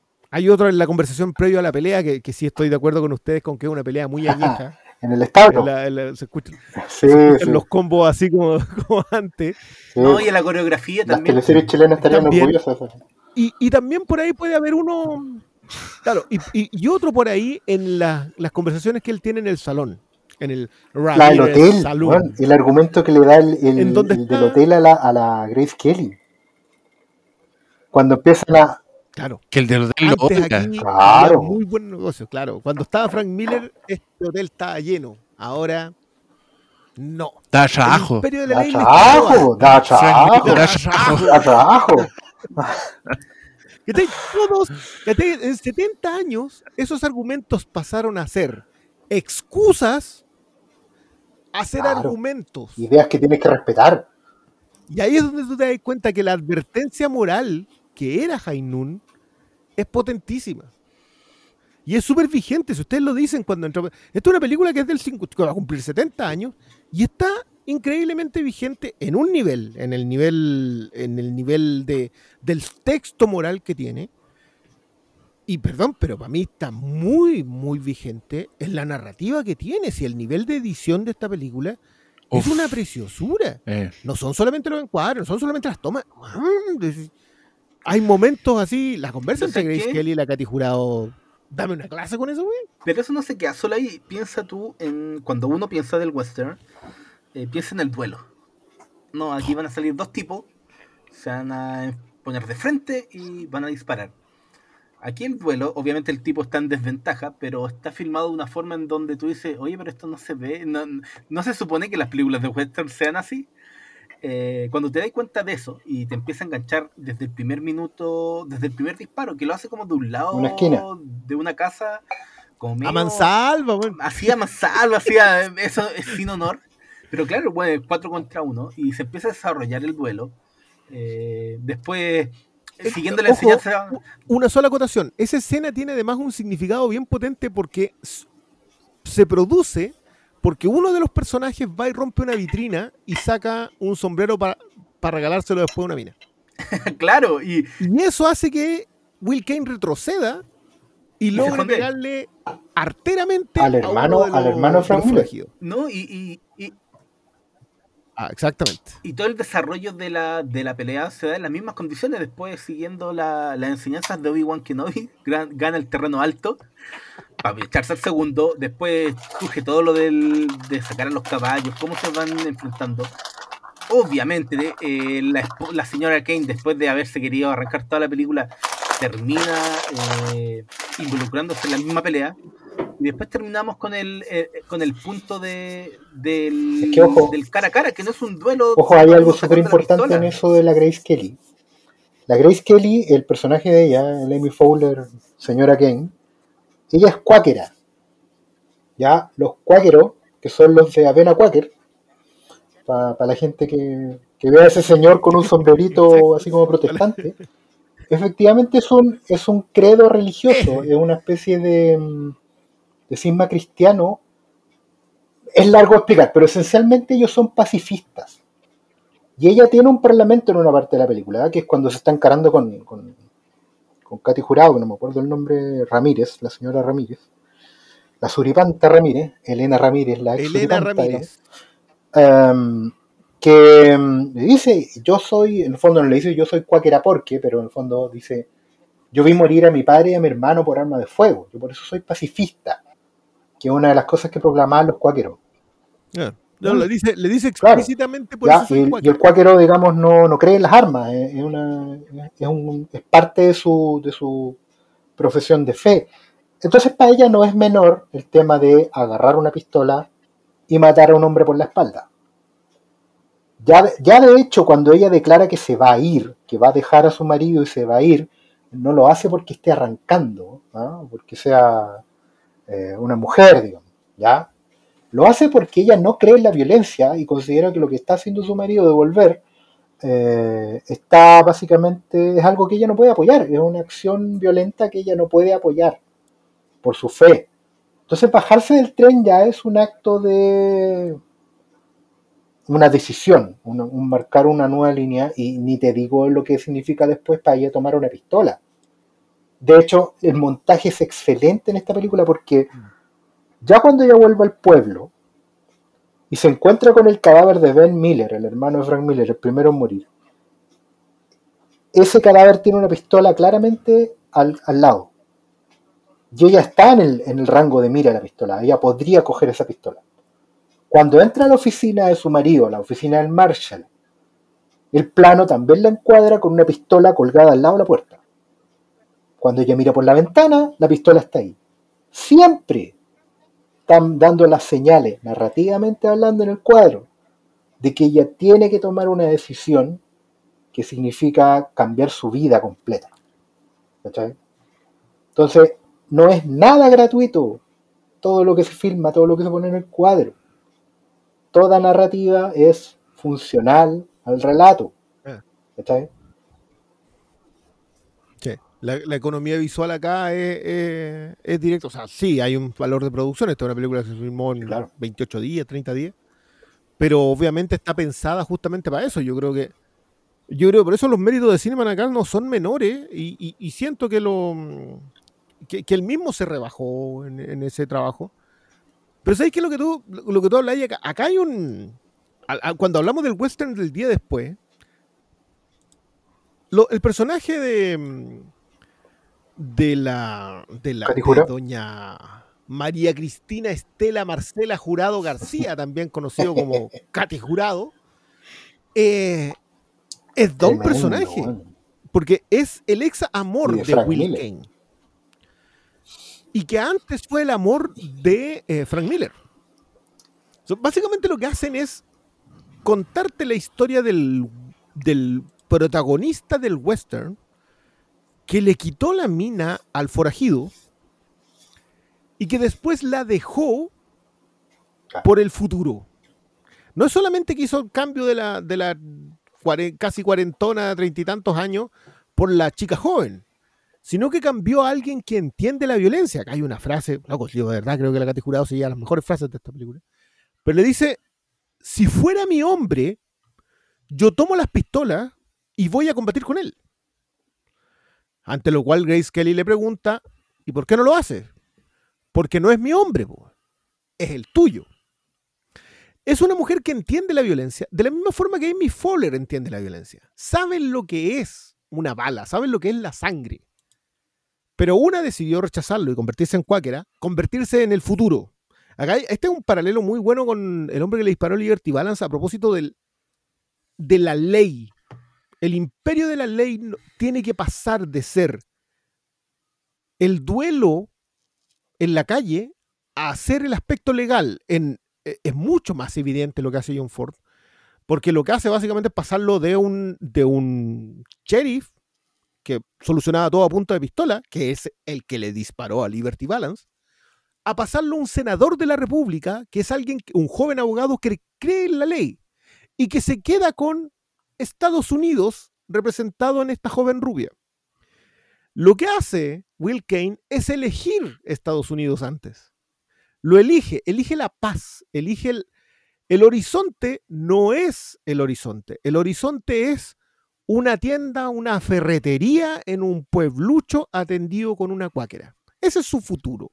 Lo voy a intentar, le dice en un momento en la película. Yo voy a, voy a poner lo mejor de mí para ser un hombre de paz. Versus el personaje de Katy Jurado, que es una mujer de violencia. Es una mujer hecha a sí misma, obviamente. Ella es la controladora de los negocios del pueblo. Esto, es Sí, otra cuestión. Loco, en serio, si, si le interesa el código feminista. El, el se llama. Ramírez Salón. Y se lo vende, y se lo vende al otro weón, No, no, Y ella tiene otra tienda que Sí, los po. demás no saben se la vende al viejo. Mm. Ella es dueña del hotel, del salón, y hay otra tienda que tiene a un, a un palo blanco atendiéndola, pero ella es la controladora económica del pueblo. Y ojo con lo que entiende ella. Va a llegar Frank Miller, nadie Mm. va a ayudar a Will Kane. Will Kane va a morir y después de eso va a morir este pueblo. Wilkin es la una, sí. Eh. Ella entiende de que si la comunidad no se junta para detener la violencia, el pueblo está muerto. El sueño americano muere en el momento en que todos empiezan a pensar y a velar por sí mismos. Loco, la, cantidad de niveles que tiene Hainun escrito por alguien simpatizante comunista es impresionante. Ahora, simpatizante comunista dicho por McCarthy, puede que probablemente no lo fuera. Porque, porque al fin y al cabo también puede ser otra lectura eh, a propósito de la caída del sueño. Estamos hablando, estamos hablando de 1952. La posguerra ya había empezado a dar sus, su- su- Sus vueltas de tuerca y estaba empezando a producir esto. Yo, loco, acá lo, de verdad, la vergüenza de los hombres al no estar a la altura de lo que le prometieron a sus mujeres. Uno, Katy Jurado como un personaje que es la dueña del pueblo y que está dispuesto a irse porque ella carga con una dosis de violencia enorme. Hace un año que no me vienes a ver. Lo sé. Que en español, más encima que ni siquiera, que no debe haber estado ni traducido en la otra. Amy Fowler como alguien que necesita que la violencia quede atrás. Tres personajes, loco. Tres personajes. Uno, la mujer del pueblo. El otro, la mexicana, que ni, ni te digo la historia hacia atrás. La mexicana, 1952, la mexicana moría en los brazos de todo protagonista de un western. Y, él, y se iba después con la rubiecita bonita. Po. Hay, que ratificar, hay que ratificar eso, por ejemplo, que no es gratuito ni al azar lo que está diciendo Christian en el personaje del mentor de Will Kane, que es el gran, gran, gran Lon Chaney Jr. Cuando Chaney Will Kane Jr.. va a la, a la- a la casa de este viejo, su héroe, ¿cachai? Su mentor, su maestro, al que cuando se encontró con el cabro chico al principio le dijo, anda a buscar a fulanito, ese es el-". y después va a la casa, y este viejo que está en la mecedora, ¿cachai? Que está casado con una india. ¿Cachai? La india que lo, que lo cuida y que le abre la puerta, y, también antes de eso tiene una toma donde ella lee toda todo lo que va a pasar y lo tiene súper claro. Y esa conversa es también súper decidora de, del estado de las cosas, porque el viejo le argumenta básicamente que no va a ir, porque no vale la pena. ¿Cachai? Ser el héroe todo el tiempo. Él no va a ir porque le da un súper buen argumento, le dice no voy a ir porque vaya a estar más preocupado de mí que de seguir vivo. Y te van a matar por preocuparte de este viejo. Un viejo que tiene artritis, no puede tomar la pistola, ¿cachai? Pero Will Kane lo quiere ahí porque es su último bastión moral, ¿cachai? Es, la, es la última persona a quien él admira. Pero el viejo no quiere ir porque le dice que no vale la pena. Que se vaya al pueblo, que no vale la pena morir por esos hueones. ¿Qué te van a dejar? ¿Un, un- un reloj y, y una placa? ¿Qué? Un, la mecedora te la ganaste y la India te la ganaste tú, ¿cachai? No, no, no te lo ha dado el pueblo. Y, y obviamente ahí hay una mujer al lado. Perdona, repa- repasen la última escena de No Men Claro. después de eso. Si, si todos esta, esta- estos momentos pequeños que tiene la película, que no faltarán los que digan que no tiene guion, porque no pasa nada, o porque esta película podría haber sido un mail, como dicen ahí, porque básicamente un duelo al final, eh, está llena de esos momentos que son súper decidores de la naturaleza humana. Y en ese sentido, como estaba diciendo Kristen, es una película sobre eh, lo que significa ser hombre. Y eso lo que significa ser hombre tiene que ver con... eh, no tiene que ver con tener pelotas abajo, sino que como, como podrían entenderlo hoy día, o con, con tener a la mujer como accesorio o alguien sumiso, que es un trofeo al final del día. Eh, y- no, pues, no ninguna es trofeo. Ellas, las mujeres acá en peligro. son las que decretan el valor de la masculinidad, de, de que alguien pueda ser un hombre. Pero ser un hombre, insisto, no significa tener pelota, significa ser alguien que se hace cargo. ¿Cachai? Que, dale. Loco, te la voy a leer. Eres un niño bonito, eres grande, tienes hombros grandes, pero él es un hombre. Se requiere más que tener hombros grandes y anchos Claro. para ser un hombre. Esa es la conversa que tiene con el hombre que después Y esa masculinidad solamente está medida por el decreto que hacen de ella las mujeres y no en una relación eh, de sumisión, porque ninguna mujer en esta película es sumisa, es esclava o está al servicio de, menos un trofeo. Ellas son las que dan valor a esa weá. Nadie es realmente hombre a menos que una mujer lo valide como tal. Y eso créanme que debe haber caído muy mal, muy mal en cierta gente. Uh. lo, salva, lo salva la señora, pues loco. Con un tiro a traición. Imagínate cómo van a haber sentido cómo se le achicaban las pelotitas en esos años. Si por algo la odiaban. ¡Wow! Es impresionante que, esto, que, que sea este camión de película tan odiado en su momento. Fue una película súper polémica por estas cosas, ¿cachai? Porque no es velada en su texto. No hay un subtexto sobre lo cobarde que es la comunidad. O sea, te lo dejan súper explícito. Pero también tiene que ver con, con el hecho de que esa masculinidad tiene que ver con, con el hacer lo correcto. Eh, la esposa de Kane no entiende, eh, no entiende por qué se queda. Ella no entiende que está haciendo lo correcto hasta que ella tiene que tomar la arma. Entonces, también se, se crea como ese contraste entre el discurso de Kane con el del pueblo, que al final eh, el enemigo, eh, el tipo que viene del tren, eh, no es tan peligroso como el, el cáncer que está engendrado en esa comunidad, que al final va contra toda cualquier idea de comunidad. Entonces, cuando llega la hora señalada, como dice el título en español, lo que sale a florecer no solamente el villano que viene con la pistola, sino lo mierda que es esa comunidad y, y que no merece nada más que esa latita que está en el pecho pierda todo valor y se vaya al suelo.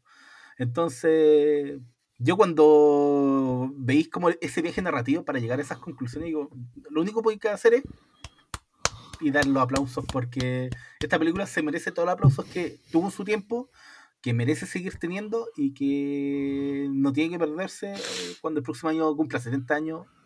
70, weón. Vamos a estar ahí. Oiga, cumple 70 años, escuche este podcast. Que, que me, me, me hacía sentir más viejo de lo que ya me sentía con el cumpleaños, weón. No, no, no, no te lo agradezco. Bueno. ¿quién te manda también? Pues, weón. Elige algo nuevo. No, pero sé que es necesario, lo- como lo estaba hablando al principio, eso de que ya estas películas no son, por un lado, fáciles de conseguir. No las da la tele en cable, donde antes era el reducto, ya no es el reducto de estas películas. Eh, conseguirlas en, en, en físico eh, para la para el público general tampoco es fácil porque esta no está en, en- con subtítulos a menos que la pidáis a España. Bueno, en DVD debe estar con subtítulos, pero como que en tecnología DVD más- estuvo, ya no. estuvo, ya no está, ¿cachai? Entonces no, son- no es una película accesible, pero por eso mismo, al no ser pero una ¿sabes película accesible, hay que recuperarla. En un nivel no es accesible, Ah, en el, en el sí, nivel de, está, po. de- de verla, digamos. Pero en el otro nivel siento yo que, narrativamente hablando, es una película, o sea, para la apreciación es sumamente accesible. Porque ninguna de las cosas que hemos conversado nosotros acá necesitas estudiarlas tantos para no verlas. O sea, para, para poder verlas, digamos. Porque son cosas bastante... o sea, esto es una película que carece bastante de subtexto. Es una película muy evidente en lo que te está contando. Quizás hacer la revisión del código del western en el momento exacto, en el contexto exacto que esta película se atrevió a hacer una película, sí puede tener una conversación eh, que necesite más fluidez, pero esto es una película que tú colocáis, llegáis al momento en que, en que Will Kane empieza a firmar, que, que esto es una cosa que adoro, porque se llama Will Kane, que es voluntad Kane, firmando su testamento, que es The Last Will, eh, en el momento decisivo de la película. Y ese, ese tipo, aparte que te llamáis voluntad y seguís adelante, ¿cachai? Como que, como que no es. Hay, hay una serie de nada velado simbolismo, pero el momento en que empieza a firmar esto, yo por favor, cuando vean la película se van a encontrar con esta, con esta escena, en donde Tiomkin, a Tiomkin se le atribuyó muchas veces ser la clave del éxito de esta película. Dimitri Tiomkin es el músico de Searchers, fue músico de John Ford, era, un- era un- uno de los tantos del legado vienés que se les dice a, lo- a los músicos de Hollywood que, que trajeron... ¿Qué ¿Cómo? es el legado vienés? El, el legado vienés fue un lote de gente que venía importada, básicamente puro inmigrantes exiliados de, de Austria, eh, Hungría, etcétera, que arrancaron a Estados Unidos y que, como eran muy doctos, eh, entregaron gente como Miklos Rocha, eh, gente como mm, Eric Wolfgang Kongol, Dimitri Tionkin, eh, Bernard Herrmann eh, pertenece a la misma escuela, aunque no la misma, aunque no al mismo origen, que son lo más cercano a música clásica puesta en el cine. El caso de Miklos Rocha, quizás el. O Ben Hur, loco, no, no tiene nada que envidiarle a ninguna obra de Mahler, por ejemplo. Pero Tiomkin lo que hace acá, en un momento, en este momento clave, lo hace varias veces en la película, pero, pero quiero llevarlo solamente a este momento clave, que es cuando Will Kane no ha recibido la ayuda de la gente que la necesitaba y ha tenido que rechazar la ayuda de la gente que se la ofreció. Un, detalle acá, eh, Will Kane rechaza tres veces, cuatro veces la ayuda de otra gente. Se la rechaza a su ex alguacil porque lo está haciendo por las razones equivocadas. Se lo rechaza al único que va a buscar voluntarios que le dice, yo vengo al tiro, yo va, se da la vuelta, vuelve y le dice, ¿ya cuántos somos? Somos tú y yo. No, pues. Y loco le dice, ¿sabes qué? Yo no te puedo arriesgar, vos ándate para la casa. Se lo rechaza al borracho del pueblo, que le falta un ojo y que entendemos de que se lo debe a Frank Miller. Pero se lo rechaza porque dice, loco, vos no podí, no podríais apuntar, ahí tenéis un dólar, anda a tomarte un copete. El cabro Y se lo rechaza al niño al final de la historia, porque entiende que no puede hacerse cargo de un cabro chico. Entonces, a pesar de que hay gente que sí le ofrece la ayuda, Will Kane decide rechazarla porque no es lo correcto. Acá hay un, loco, el código moral aquí, pero disparado a las nubes. Pero previo al rechazo al niño, Will Kane tiene su momento firmando su testamento, escribiendo su testamento. En una escena. Si quieren ver una clase, métanse a YouTube. Ya vieron la película, ya no importa. Métanse a YouTube y busquen Waiting for the Noon Train en YouTube. Y van a encontrar esta escena, esta secuencia completa, en donde lo que hace Tiomkin es tomar el sonido del reloj y convertirlo en la espera de tu muerte. Con el remate en la silla, que, y aquí quiero volver a un personaje que se nos pasó, que es el juez. Porque hablamos del alcalde en la iglesia, hablamos, hablamos del sheriff, pero no hablamos del juez, que es el primero en devolverse y decirte que el sueño americano está muerto y que nació muerto. Porque no hay gente que sea capaz de vivir y poner su vida en peligro para que el sueño sobreviva. Lo que hace el juez cuando le dice, ¿sabes qué? Esto a mí ya me pasó. Usted cuenta la historia de otra nación en la que también ocurrió, te cuenta una historia de otro pueblo en la que también ocurrió, mientras descuelga la bandera de Estados Unidos de ese momento, la dobla y la guarda en una alforja. Mientras recoge el martillo de la justicia, lo guarda en la alforja. Y mientras recoge la balanza La de la balanza. justicia y la guarda en una alforja. Loco, ¿qué es eso? Y lo remata en una escena extraordinaria donde dice, yo me acuerdo cuando Frank Miller dijo que iba a volver hasta en esa silla. Te van a la silla y te pegan el corte, clase de edición, a una botella rompiéndose en los rieles del tren. Porque en el tren viene Frank Miller. Y esa misma toma la vuelve a usar en ese momento final en donde vos ya no queréis nada más para decirte que llegó Frank Miller. Frank Miller todavía no existe.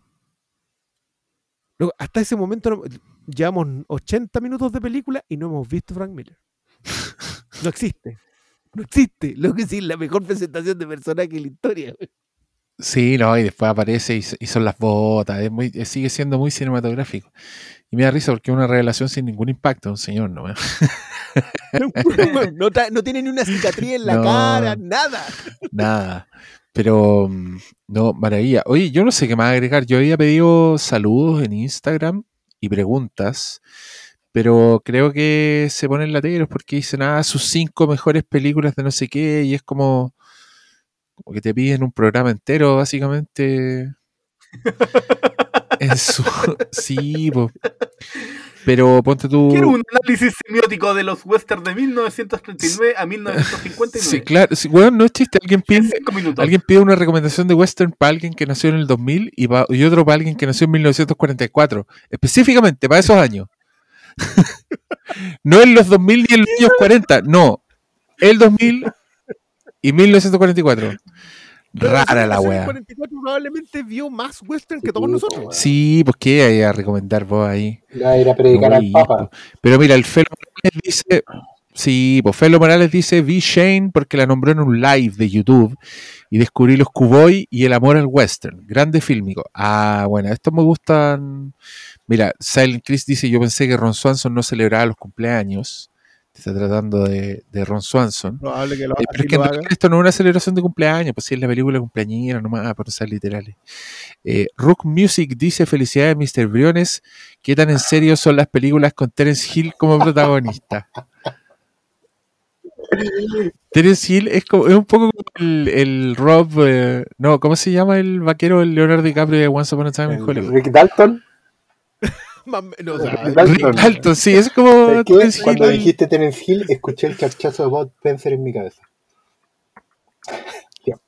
Sí. Pero tiene, tiene- Y el recuerdo manotazo que ahí. te- tenía Sí, gustos pues, sí. serios, po. Mi nombre No es era nadie. Sí, po. Tiene un par. Ahora, en serio, en serio, así como en serio, yo no, no, no me atrevería a decirlo, pero, pero claro, tenía Henry Fonda al otro lado, así que algo sería Al- algo, pero no era el charchazo de, de. Mira, Mr. Tocha pregunta, ¿algún juego de play de vaqueros? Pucha, es que yo puse, pedí preguntas con una foto de un vaquero, entonces quedó como súper eh, monopolizada la pregunta, porque ni siquiera habíamos dicho que de qué película se trataba, así que... No, y, y no lo digamos, tiremos tallas con, con Duro Matar y Frank Miller y Ah, tú decís, lo subimos como el Flamecast Compañeros del Briones, sin el título Sí, de la el de película. Vértigo se Ya. subió sin el Sí, así, título. así aprovechamos de trolear. Ya, Acuérdense, me el de parece. Vértigo se subió sin título. No, sí se sube con título ese. No sé. Creo- No sé, yo me, lo único que me acuerdo que el de Vértigo, yo lo escuché después y. Y te dieron No, ganas de verle, no. era la- en la pérgola de las flores esa cuestión. Puta, y creo que, Menos no merece. creo que es el único de toda esta saga, Criterion, que se grabó presencial. Sí, sí, Y- fue grabado presencial. Aprovechamos una ventanita. Yo ahora esto- estoy muy nostálgico de los podcasts presenciales, weón. Eh, Bueno, pero grabámoslo el otro día. ¿no? te- sí, que fue el último que todavía no se estrenó, la cagó. Anio B dice feliz cumpleaños y que nos falten las rancheras. Mira, está en el corazón de todas las personas. Feliz cumpleaños, Briones. Ojalá lo dejen hacer un programa de western. Ay, pero sí. Tampoco Ah, es como mira. que se lo tenemos prohibido. No es como el anime. Alana Cuna González dice un gran abrazo y muchos cariños al Briones. Mira, está en el corazón de la gente. Feliz cumpleaños, gracias por permitirme entender mucho mejor Mank y CK. ¿De qué está hablando? ¿Qué es CK? CK. Mank. No, pues dijo Mank y CK. ¿Qué, ¿De qué película está hablando de- con CK? No lo sé. Ya, ese fue Gabriela Nancibia. Eh, ¿A Luis? A lo mejor será la CK de West Wing. puede ser. El Sister, ya deben estar grabando, pero le dejo un saludo fraterno al Don Briones. El infartado. No sé si te dijo el infartado infartado. o es su firma. Eh, Yonato. Es que le, le dio un infarto, entonces. Ah, chucha madre. De hecho, lo vimos en, un- en uno de los live. ¿Te acuerdas que Ah, por Dios, qué Jorge recuerdos. Un gran saludo a Don, Er- a Don Briones, un almacenero de la vieja escuela, con voz y opinión. Oye, les pido que tengan conciencia que estamos grabando un podcast donde ha, ha habido intromisiones de ruido que no sé de quién son, pero tiro- Eso fue un cierre, ¿ah? Yo no quiero saber qué pasó. tirón de orejas para todos. Yo soy como el papá cuando lo- los hermanos hace uno se manda una cagada y todos castigados, lo mismo acá. Déjense meter bulla cerca de los micrófonos, sea quien sea. Eh, un saludo para el Cowboy Brones, dice Icodoqueo. Fenuca dice, Íñigo manda muchos saludos. Ah, Íñigo Díaz. Que mira. estar tan recontento ese caballero hoy día porque. uy. Otro, otro, el otro fanático de la pandilla salvaje que yo conozco. Pero, pero tiene edad para hacerlo. Excelente. Diego Chamorro dice, ¿cuándo Briones hablará de lo fantástico de The Wire? Un abrazo. Ah, mira, este se fue por otro lado. Soy, The ba- Wire. soy- soy bastante verbal al respecto. Sí, de qué manera de tirarle flores a The Wire todo el tiempo. Sí, no ha, no ha sido Y frío. no es el único, así que sí, sí fue en la weá. Ya, Mauro Galvez dice, ¿cuán joya es Winchester 73? ¿Cuán joya es? Uy, joyaza. Joyaza. De hecho, yo creo que hay, una, hay, hay toda una sección de Anthony Mann, James Stewart, que siempre necesita atención y que no la recibe, encuentro yo, Mira, en estos días. mira. Eh, otra pregunta más por Terence Hill y Bod Spencer. Eh, eh, Spectro Dagas dice feliz cumpleaños, Briones. Felicidades, Don Fílmico, dice para Daniel. ¿Algún western indispensable del siglo XXI? Eso pregunta él. Eh, puta, uno solo. Mad Max, Eh. Del siglo XXI. No, Tren Tierra. Ahí está. Yo sé que es una película muy chica, Sí. pero loco, esa es. No, yo no compro esa weá, no hagamos trampa. Mad Max no es un western. Eli Gorser, felicidades Briones por su cumpleaños. ¿Cuál es su película favorita de cada tipo de western? Ya, pero viste, hay que, que hacer como todo un catálogo, un programa completo. No, po. Igual yo soy, yo, yo soy un enemigo del concepto de cada tipo de western. Sí. Para mí el western con apellidos Listo. deja de serlo. excelente. El conejo azulado del, es, del estero dice, y agradecer por el Cuarentena Sessions, la mejor compañía durante la pandemia. Ah, oye, No hemos, no hemos mantenido. ¿cuántos capítulos lleváis ya, weón? No eran como 170. weón. Qué generosa la gente, weón. Cuando está de repente Daniel Alejandro ahí. No sé por qué la gente le, le celebra tanto los peos. Pero yo Literalmente también, los yo tampoco lo sé, pero puta, hay que tenerlo porque a la gente le gusta. Alguien pregunta, ah, me hizo gracia esta pregunta. Alguien pregunta, ¿qué opinas del director asiático Sam Peckinpah? que esa fue una talla que yo ¿quién es. Pekín El, legado de don Mariano Silva Uh. a la historia cinéfila chilena. Sam Peckinpah. Ya, Yo creo que la gente no sabe cuál es esa talla de ¿Sabes Sam qué? Lo, lo No, que no sí, hay pero él video. se weón. acuerda. Si alguien de los que nos escucha, si alguno de No, los que no nos escucha y no dice que nos escucha eso. porque les da vergüenza, tiene acceso a esos archivos de video, si a ti que tienes más de 40 te estoy hablando, róbatelo del canal donde has trabajado toda la vida y mándalo a nosotros porque necesitamos para que este país salga adelante y las nuevas generaciones sepan cuál es el legado de Mariano Silva y San Peckinpah. Ay, De don Mariano Silva, los sábados. Una película de Sam Peckinpah. Oye, mira, esto lo, lo me contestó el doctor Malo, pero de, Dorf- de Dorifet nos dice, ¿han pensado en invitar a Shazam a una sesión? Acá, Shazam. ¿Qué podemos esperar de eso? No, no, no. Ni, loco, ni en la zona fantasma. Oye, pero ¿cómo no lo invitan a la zona fantasma? Mira, yo debo decir que se me quedó, llegó a pe- quedar pegada. La, yo solo escuché, han pensado invitar a Cha y se me quedó pegado y recién volvió, así que no sé qué respondieron. No, nunca lo pensamos. Oye, a Daniel sabe mucho, Daniel sabe mucho y nosotros conversamos, vaya a la tienda y podéis conversar con él. Pero por streaming, arriesgándote, Exacto, no, arriesgándote las weas que puede decir. Lo tendría que editar completo. Pero, pero perdona, Sala, a todo esto, yo sé que a Rorschach le crean, creo que tres meses. Pero sí o sí vamos a tener que sentarnos a conversar y recoger la conversación sobre el objetivismo. Porque lo que Tom King hizo con Steve Ay, Ditko, ha estado, ha estado fuerte la, la cosecha por ese lado. No. Me refiero a Steve Ditko. Han salido publicaciones, lo han revisado. Hay mucho, mucho que decir sobre Ditko. Bien. Sí. Pero esa, esa es una conversa que recogeremos en su Oye, momento y en su lugar. Eh, sí, Briones, yo quiero decirte que está bien que tú estés en el podcast cumpleañero, pero te excediste. Sí, ¿qué fue esto? Pues ya, po, pauta. mantengamos la identidad, po. sí, po. Eh, per- per- Perdón, perdón, eso debe ser reunión de pauta. Oye, me gusta, me gusta esta pregunta de Nicolas Vox. Dice Cristian, ¿has visto alguna película que te deje pensando antes todo esto era campo? ¿Cómo? Antes todo esto era campo. Si has visto una película que te haya dejado pensando antes todo esto era campo. Ay, no, no, no, no, por- no, no. Es que es raro pensar eso de una película, pues ¿qué significa? Significa que está ahí en un género que antes no todos se aventuraban y ahora hay puta, mucha gente metida haciendo la weá, entonces tú decís, puta, antes todo esto era campo, o es una película que te hace sentir, no, no sé, No, es que, a ver, por ejemplo, mira, si, lo aterrizáis en esta película, los códigos del feminismo, que, que es cuático, porque el, el- en el guion estaba un momento en que Amy Fowler decía, soy una feminista. Eso estuvo escrito en el guion, no, no quedó finalmente puesto en la película, pero si lo miráis ahí, tú decís, ya en el 52 estabais teniendo este discurso y tuvieron que pasar demasiados años para que, el, que el campo se urbanizara, digamos. Pero en general eso no pasa, po, porque más encima uno cuando ve una película así, lo que hace es pregonarla lo más posible para que otra gente se ponga a verla. Entonces como que al contrario de decir, pucha, es que acá antes, antes era más bonito, queréis que sea más feo. Entonces no, no sé si... No, me- no sé, me pasa por ejemplo con lo de la Chloe Shao. ah, Que, ca- ¿Cachai? Que ahora tiene Nomadland y viene con Eternals, pero antes tenía The Rider, entonces podéis volver al campo, pero no me... no te hace decir. No sé si me Sí, interesa. Sí. Sí, ya te cacho. Oye, mire, ya no quiero leer más saludos porque se pusieron genéricos y en general eh, todos quieren recomendaciones de western de diversos tipos. Entonces yo, así como para como para ir terminando, porque yo, mira, yo voy a terminar esto con una definición de western que tú mandaste y voy a poner la música de Inside the Actor Studio para terminar con esa definición.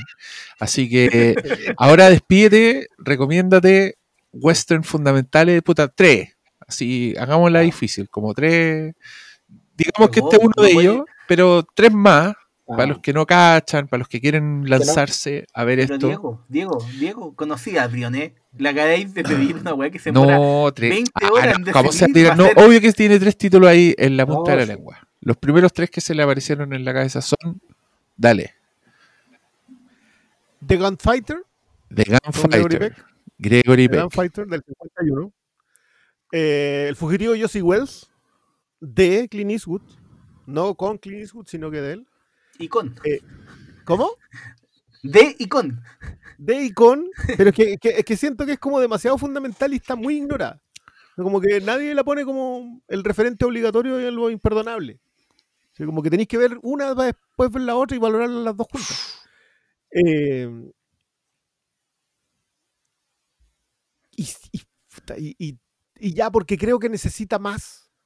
Porque yo, yo me siento muy orgulloso, no, o sea, muy contento con lo que pasó con, eh, con, lo, con, con el hombre que le disparó el Liberty Balance. Como que sentí que empezamos a hablar de ella hace como cinco años y hoy día es como obligatoria.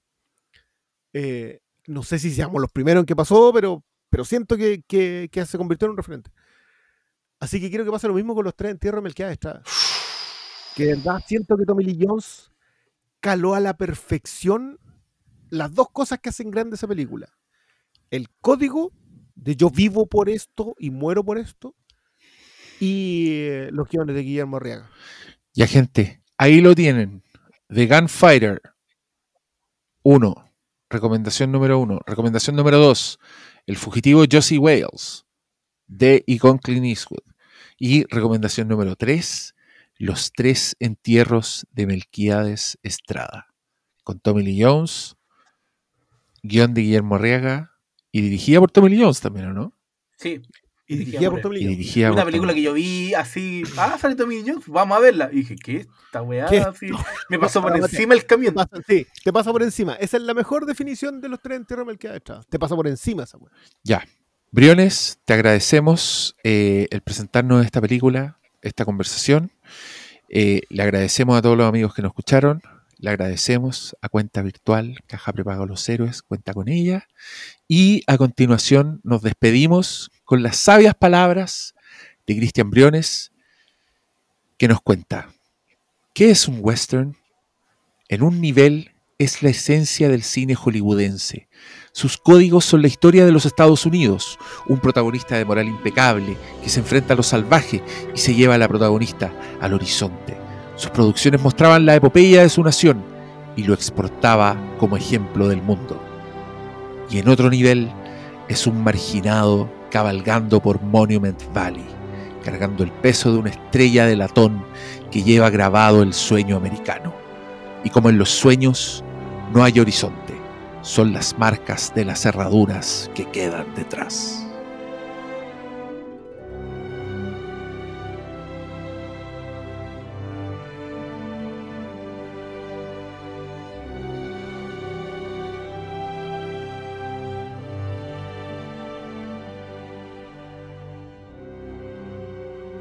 Estoy quedando dormido en esta silla. Oye, yo, yo quiero decir que no cobré el hecho de que no hubieseis visto nunca esta película. Como tú sí me lo cobraste con Sorcerer. Oh. Bueno, cagaste, pues, weón. Perdiste, Sí, weón. Perdiste en la pantalla. y esta parte que va afuera del programa. No, está bien,